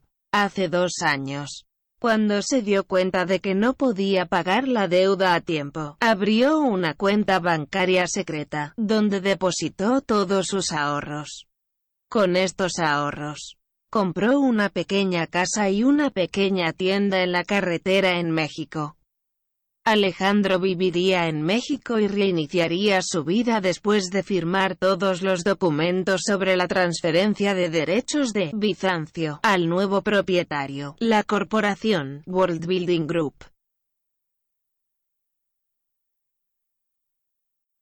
La estrella Estelle Morgan recibió una carta del notario de Kingston, de McGinty Sons, informándole que su difunta tía le había dejado un hogar. Y el notario le pide a Estelle que venga a Kingston para firmar todos los documentos necesarios para ingresar los derechos de herencia. El mensaje sorprendió a Estelle. Sabía que en Kingston tenía a su tía, la hermana de su difunta madre, mamá le dijo. Pero ella no conocía a su tía, ella nunca la había conocido porque las hermanas no tenían una relación. ¿Pero por qué? Mamá no contó sobre eso. Bien, pensó Estelle, mañana iré a Kingston. Ahora no tengo mucho trabajo. Terminé con Edward. Nada me retiene en Toronto. En la noche del día siguiente, Habiendo resuelto todos los problemas legales, ya estaba en su casa recién adquirida. Y en esta casa se sentía bien, cómoda, como si hubiera vivido aquí toda su vida. La casa era grande, de dos pisos de altura, pero fue necesario repararlo. A la mañana siguiente, mientras ordenaba las cosas en la habitación de su tía, Estelle encontró una carta en un sobre firmado a Estelle. Estel, mi querido bebé, sé que no nos conocemos, pero esta casa te pertenece legítimamente. Tu madre y yo nacimos en esta casa, nuestra infancia pasó en esta casa. Pero cuando crecemos, luchamos en serio. Ella me quitó al chico que tanto amaba, su padre. No podía perdonar a mi propia hermana por tal acto. Yo sufrí sus padres huyeron a Toronto y nunca los volví a ver. Pero unos años después de su fuga, recibí una carta de su madre. Ella escribió que te dio a luz, pero tu padre te dejó y ahora quiere reconciliarse conmigo. Me alegré. Pensé que ella tenía lo que se merecía. Le escribí que nunca la perdonaría y que no habría reconciliación. Pero la vida ha terminado, así que no tengo mis hijos. Así que ahora, al borde de la muerte. Perdono a tu madre y le dejo nuestra herencia. Sé feliz, Estelle. Su tía, esto es lo que sucede en la vida. Estelle pensó, leyendo la carta. Ahora soy la ama de casa. ¿Pero qué debo hacer con eso? ¿En venta? ¿O mudarse a vivir aquí? En Toronto, alquilo un departamento. Tengo que pensar mucho pero primero tengo que hacer reparaciones en el hogar. Estelle llamó a la agencia de reclutamiento de tareas domésticas e invitó al capataz. El maestro, un joven apuesto, llegó por la tarde y disfrutó antes del trabajo, tomando las notas necesarias en su cuaderno. El hombre era tan guapo que Estelle se enamoró de él de inmediato. Era visible en sus ojos. Aparentemente. El maestro notó que Estelle lo miraba con interés y le devolvió la sonrisa. Según tengo entendido, recientemente te mudaste a esta casa. ¿Compraste esto? No. Heredé eso. Y Estelle le contó a un hermoso joven una historia sobre cómo consiguió esta casa. ¿Vas a vivir solo en esta casa? El maestro preguntó. Sí. Desafortunadamente, no tengo esposo e hijos. Me reuní por dos años con un hombre en Toronto, pero recientemente nos separamos porque no encajábamos. ¿Y tú? ¿Tienes esposa e hijos? Todavía no. El maestro se echó a reír. Por cierto. Mi nombre es Ashton. Muy bien, Ashton. Yo soy Estelle. ¿Tienes prisa, Ashton? Luego comenzó una relación entre Estelle y Ashton, que pronto se convertirá en una familia grande y fuerte. La luna Karen Karoyan era armenia de sangre, pero estadounidense de nacimiento. Desde pequeña, había soñado con ser actriz. Así que después de la escuela fue a la Universidad de Arte en el Departamento de Actuación de San Francisco, aunque su padre estaba en contra de esa elección. En la universidad obtuvo su alias Car, como una versión abreviada del apellido Karoyan. En el futuro, todo Hollywood se encontrará con Karen como Karen Carr. También este nombre se indicará en los créditos de todas las películas en las que jugó. Después de la universidad, Karen trabajó en el teatro, viajó mucho por todo el país. Estos fueron los años 70. Sus años de juventud y éxito, los mejores años de su vida. Al mismo tiempo, tenía muchos admiradores, pero de todos los demás Karen prefería a Leo Baker solo. Leo era entonces un actor de Hollywood muy famoso, jugó uno de los papeles principales en la popular serie de televisión, Wild West. Karen y Leo se amaban. A pesar de que Leo era 20 años mayor que Karen. Planearon tener una boda, pero desafortunadamente sus planes no fueron realizados porque Leo murió repentinamente. Murió en Nueva York durante su otra gira. Los médicos diagnosticaron un derrame cerebral. La muerte de Leo fue una explosión para Karen. Desde entonces, Karen nunca se ha casado. Su principal ocupación era el trabajo. Durante la década de 1990, jugó mucho en películas y terminó su carrera con una filmografía impresionante. Karen vivía en Hollywood. Su casa era pequeña. Una historia, ella adquirió a mediados de los años 80 en el apogeo de su carrera. En 1995, cuando Karen tenía poco trabajo, decidió hacer reparaciones cosméticas en la casa. Kevin llegó a su casa como empleado para cortar el césped, quitar toda la basura del sótano y pintar la cerca y la fachada de la casa. Era un joven musculoso con una hermosa sonrisa blanca como la nieve. Karen se enamoró de un chico guapo y comenzó a ofrecerle más tareas para que pudiera volver a ella. Y Kevin estuvo de acuerdo porque necesitaba ganar dinero. ¿Cuánto tiempo has estado en Hollywood, Kevin? Karen preguntó. Ha pasado un año, Kevin sonrió. Estudio en clases de actuación. Que terminaré pronto. Y voy a audiciones pero hasta ahora sin éxito, ¿entonces quieres ser actor? Sí, y aunque no te invitaron a filmar, ¿trabajas para alquilar? Sí. Necesito dinero para sobrevivir, ¿sabes? Tengo algunas conexiones en Hollywood ya que era una actriz muy buscada. ¿Wow? Kevin Silvo, si quieres puedo hacer tus viajes a audiciones más exitosas. Pero a cambio, quiero que me ames. Y Kevin se enamoró de Karen. Sin más preámbulos, la abrazó y la tomó. Desde entonces, se han convertido en amantes apasionados. Por supuesto. Es un profesional, pensó Karen. Duerme conmigo solo por una carrera. ¿Y qué? Realmente me gusta, lo quiero. No me voy a casar. No hay amor entre nosotros, solo sexo. Cuando nos aburrimos el uno con el otro, nos separamos, y mientras tanto, él me complace, lo ayudaré en su carrera. Esto se llama cooperación mutuamente beneficiosa, y de hecho, el trabajo de Kevin ha aumentado. Recibió invitaciones para los roles episódicos de varios programas de televisión.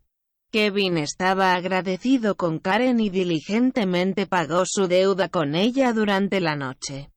Karen estaba contenta con los esfuerzos de Kevin y una vez lo llevó a París, donde pasaron una semana romántica e inolvidable juntos y luego juntos viajaron a Las Vegas, Nueva York, Ciudad de México y, más a menudo, comenzaron a aparecer en público.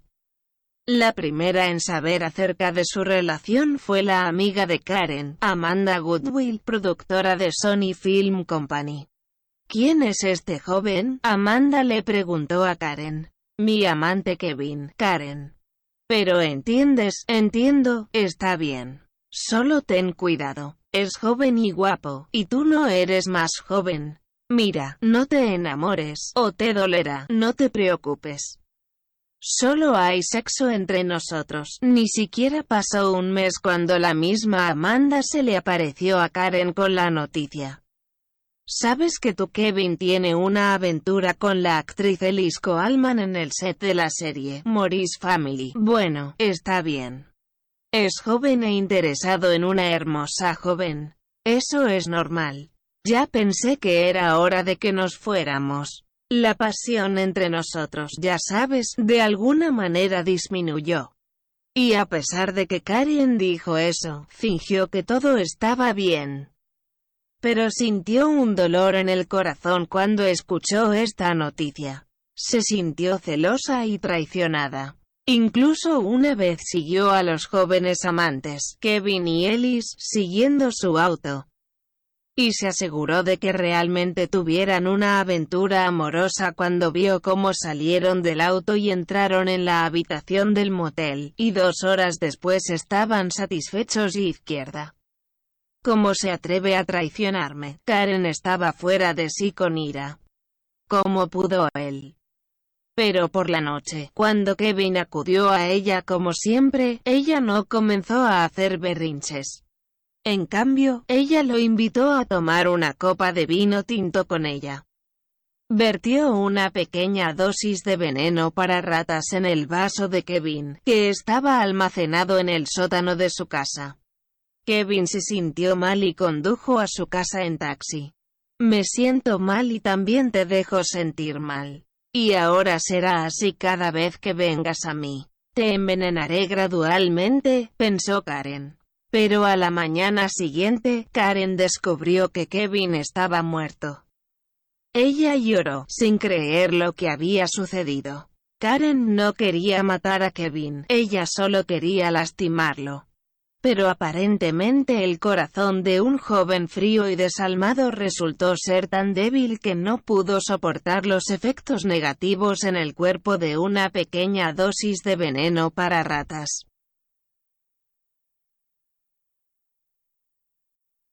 El sol. Víctor sufrió. Recientemente perdió a su esposa Ina. Ella tuvo un accidente automovilístico.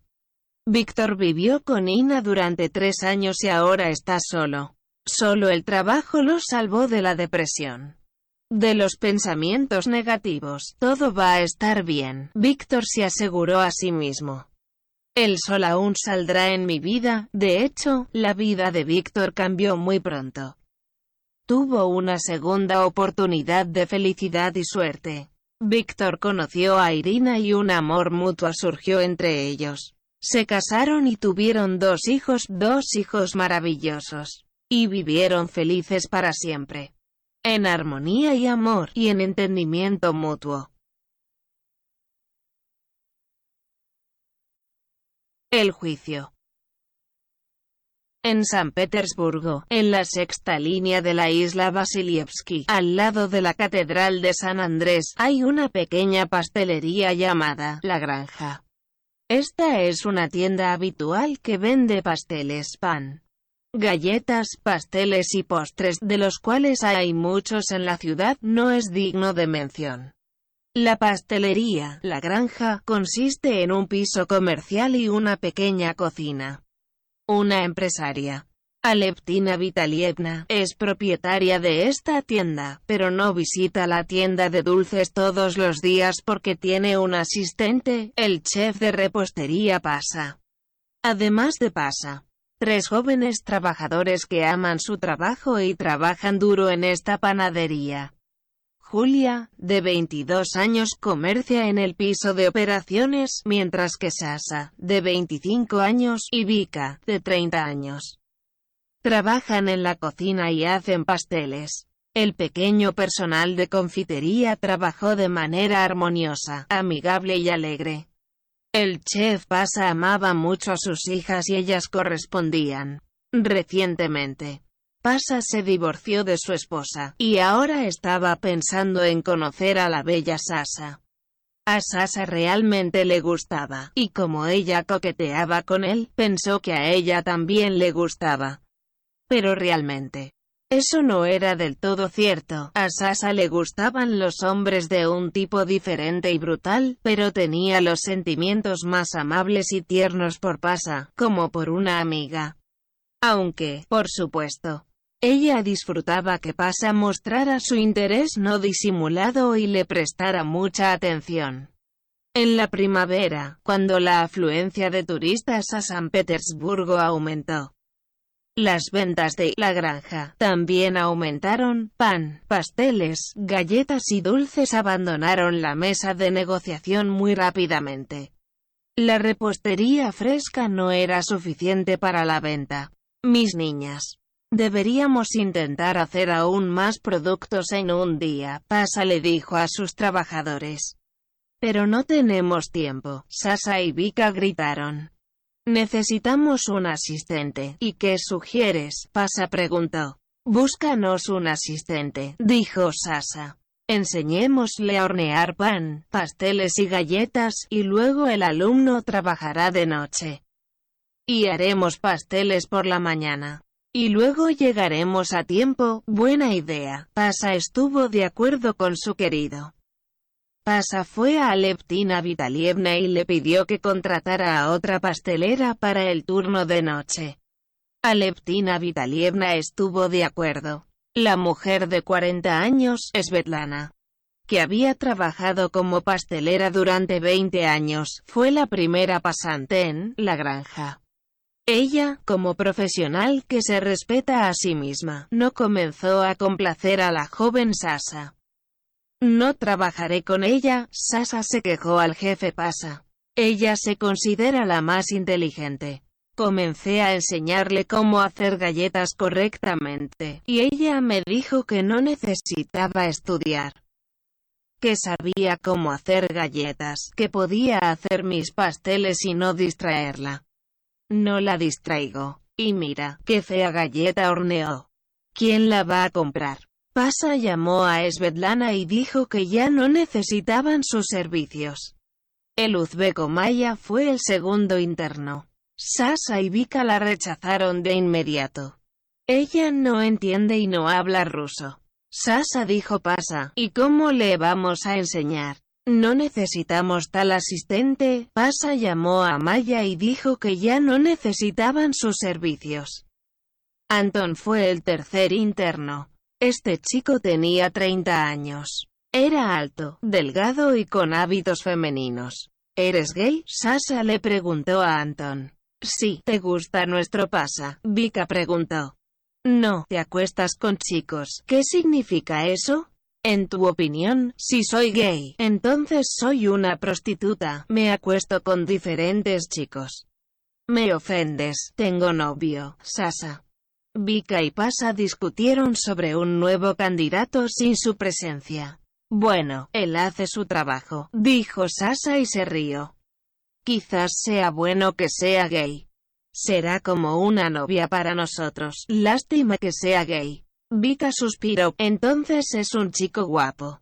Si no fuera gay, coquetearía con él, tal vez. Dios mío, cuántos homosexuales se divorciaron. ¿Dónde están todos los hombres de verdad? Solo Pasa se quedó con nosotros. ¿Él es gay? Pasa sorprendido. Sí, admitió, dijo Sasa, no es no. Pasa exclamó, no permitiré que la sodomía se reproduzca en mi cocina. Haz lo que quieras. Pero él no estaba aquí, ¿hablas en serio? Sasa estaba sorprendida. De verdad, Pasa respondió. Bueno, entonces, como dices, murmuró Sasa, si necesita eliminarlo, lo haremos. Cuando lo reemplace, le escribiré una doble solicitud en el plan de trabajo. No tendrá tiempo para cumplirlo, lo avergonzaré por la mañana. Llorará y no volverá. Sasa, eres brillante, dijo Pasa. Te amo. Sasa y Vika se rieron. Anton vino a trabajar el turno de noche. Sasa cumplió su promesa e hizo todo según lo planeado. Pero ¿cuál fue su sorpresa cuando, por la mañana, al llegar al trabajo, vio que Anton había completado la tarea? Sasa, Vika y Pasa continuaron desarrollando un plan para destruir al empleado adicional.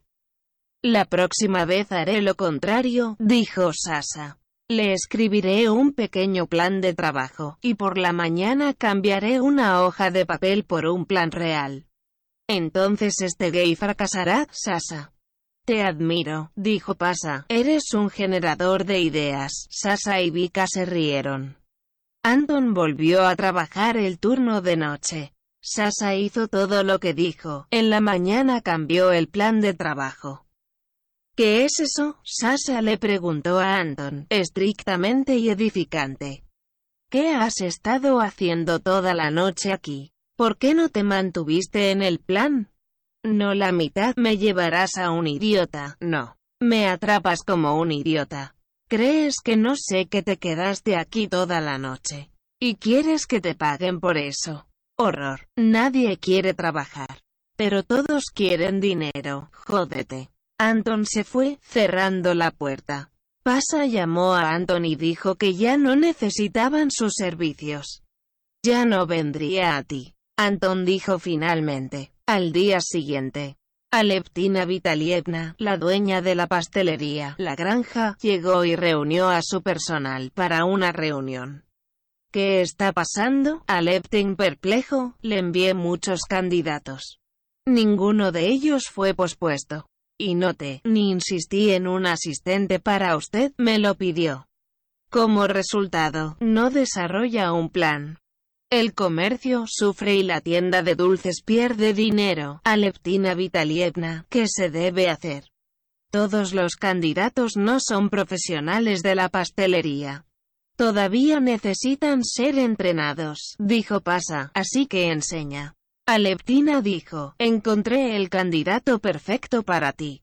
Zakar, entra, un joven musculoso, atlético, en forma y guapo entró en la cocina. Era brutal que a Sasa le gustaran esos hombres. Pasa era pequeño en comparación con Zakar y no parecía un chef. Colegas, conozcan a nuestro nuevo empleado. Aleptina presentó a un nuevo trabajador. Se llama Zakar y es mi sobrino, el hijo de mi hermana. Hola, Zakar, murmuró Sasa. Muy bien, no te preocupes. Vika y yo te enseñaremos a hornear pan, pasteles y galletas. Y trabajarás en silencio por la noche. No voy a trabajar de noche, dijo Zakar. Sí, Zakar no puede trabajar de noche, dijo Aleptina. Entonces, chicas, Sasa y Vika, decidan entre ustedes cuál va a trabajar en la noche. Espera, Sasa estaba sorprendida. Pero necesitamos hornear pan, pasteles y galletas por la noche.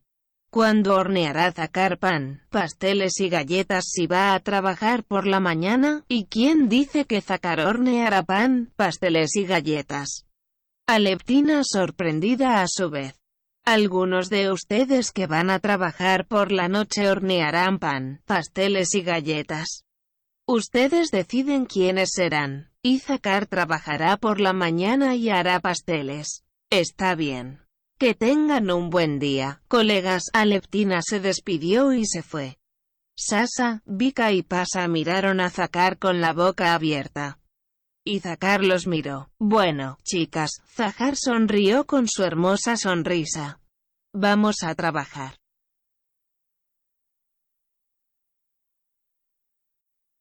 El mundo. Misa estaba sin trabajo, y mientras buscaba un nuevo trabajo, decidió ganar algo de dinero en Internet. Porque como necesitaba dinero, quiere comer todos los días. Fue al sitio Content Online con un dominio ruso. Fue invitado a escribir un artículo, un informe biográfico para un estudiante sobre Joseph Stalin. Bueno, escribió Misa. Es por eso que tuvo que leer muchos libros y artículos en Internet sobre Stalin. Misa ya había comenzado a pensar que él sabía todo sobre Stalin. Stalin se convirtió en un personaje nativo de Misa. El trabajo se completó a tiempo, Misa pasó el artículo. Misa estaba muy complacido consigo mismo, porque escribió el artículo desde su corazón y esperaba una recompensa decente por su trabajo. Sin embargo, para sorpresa de Misa, recibió un mensaje desfavorable del sitio, querido Misa. Lamentablemente, no podemos aceptar su artículo y lo hemos rechazado no cumple con la condición de finalización de la tarea. El texto debe contener 100% de exclusividad, y su texto contiene solo 68% de exclusividad. Misa escribió la respuesta, estimado sitio web. ¿Quieres decir que mi artículo es plagio? Si en mi texto reemplaza todos los nombres propios, nombres de personas, nombres de países y ciudades, nombres de eventos históricos. Verá que mi texto es 100% único. Pero no puedo reemplazar los nombres propios porque escribí sobre una persona real y una historia real de su vida, no una historia ficticia. Estoy esperando una explicación tuya. No hubo explicaciones. Misa se dio cuenta de que estaba engañado. El artículo, en el que colocó su alma, fue aceptado pero no pagado en efectivo. En referencia a la singularidad. Después de ese caso, Misa no quería ganar dinero extra en Internet porque se dio cuenta de que este trabajo estaba lleno de astucia y fraude.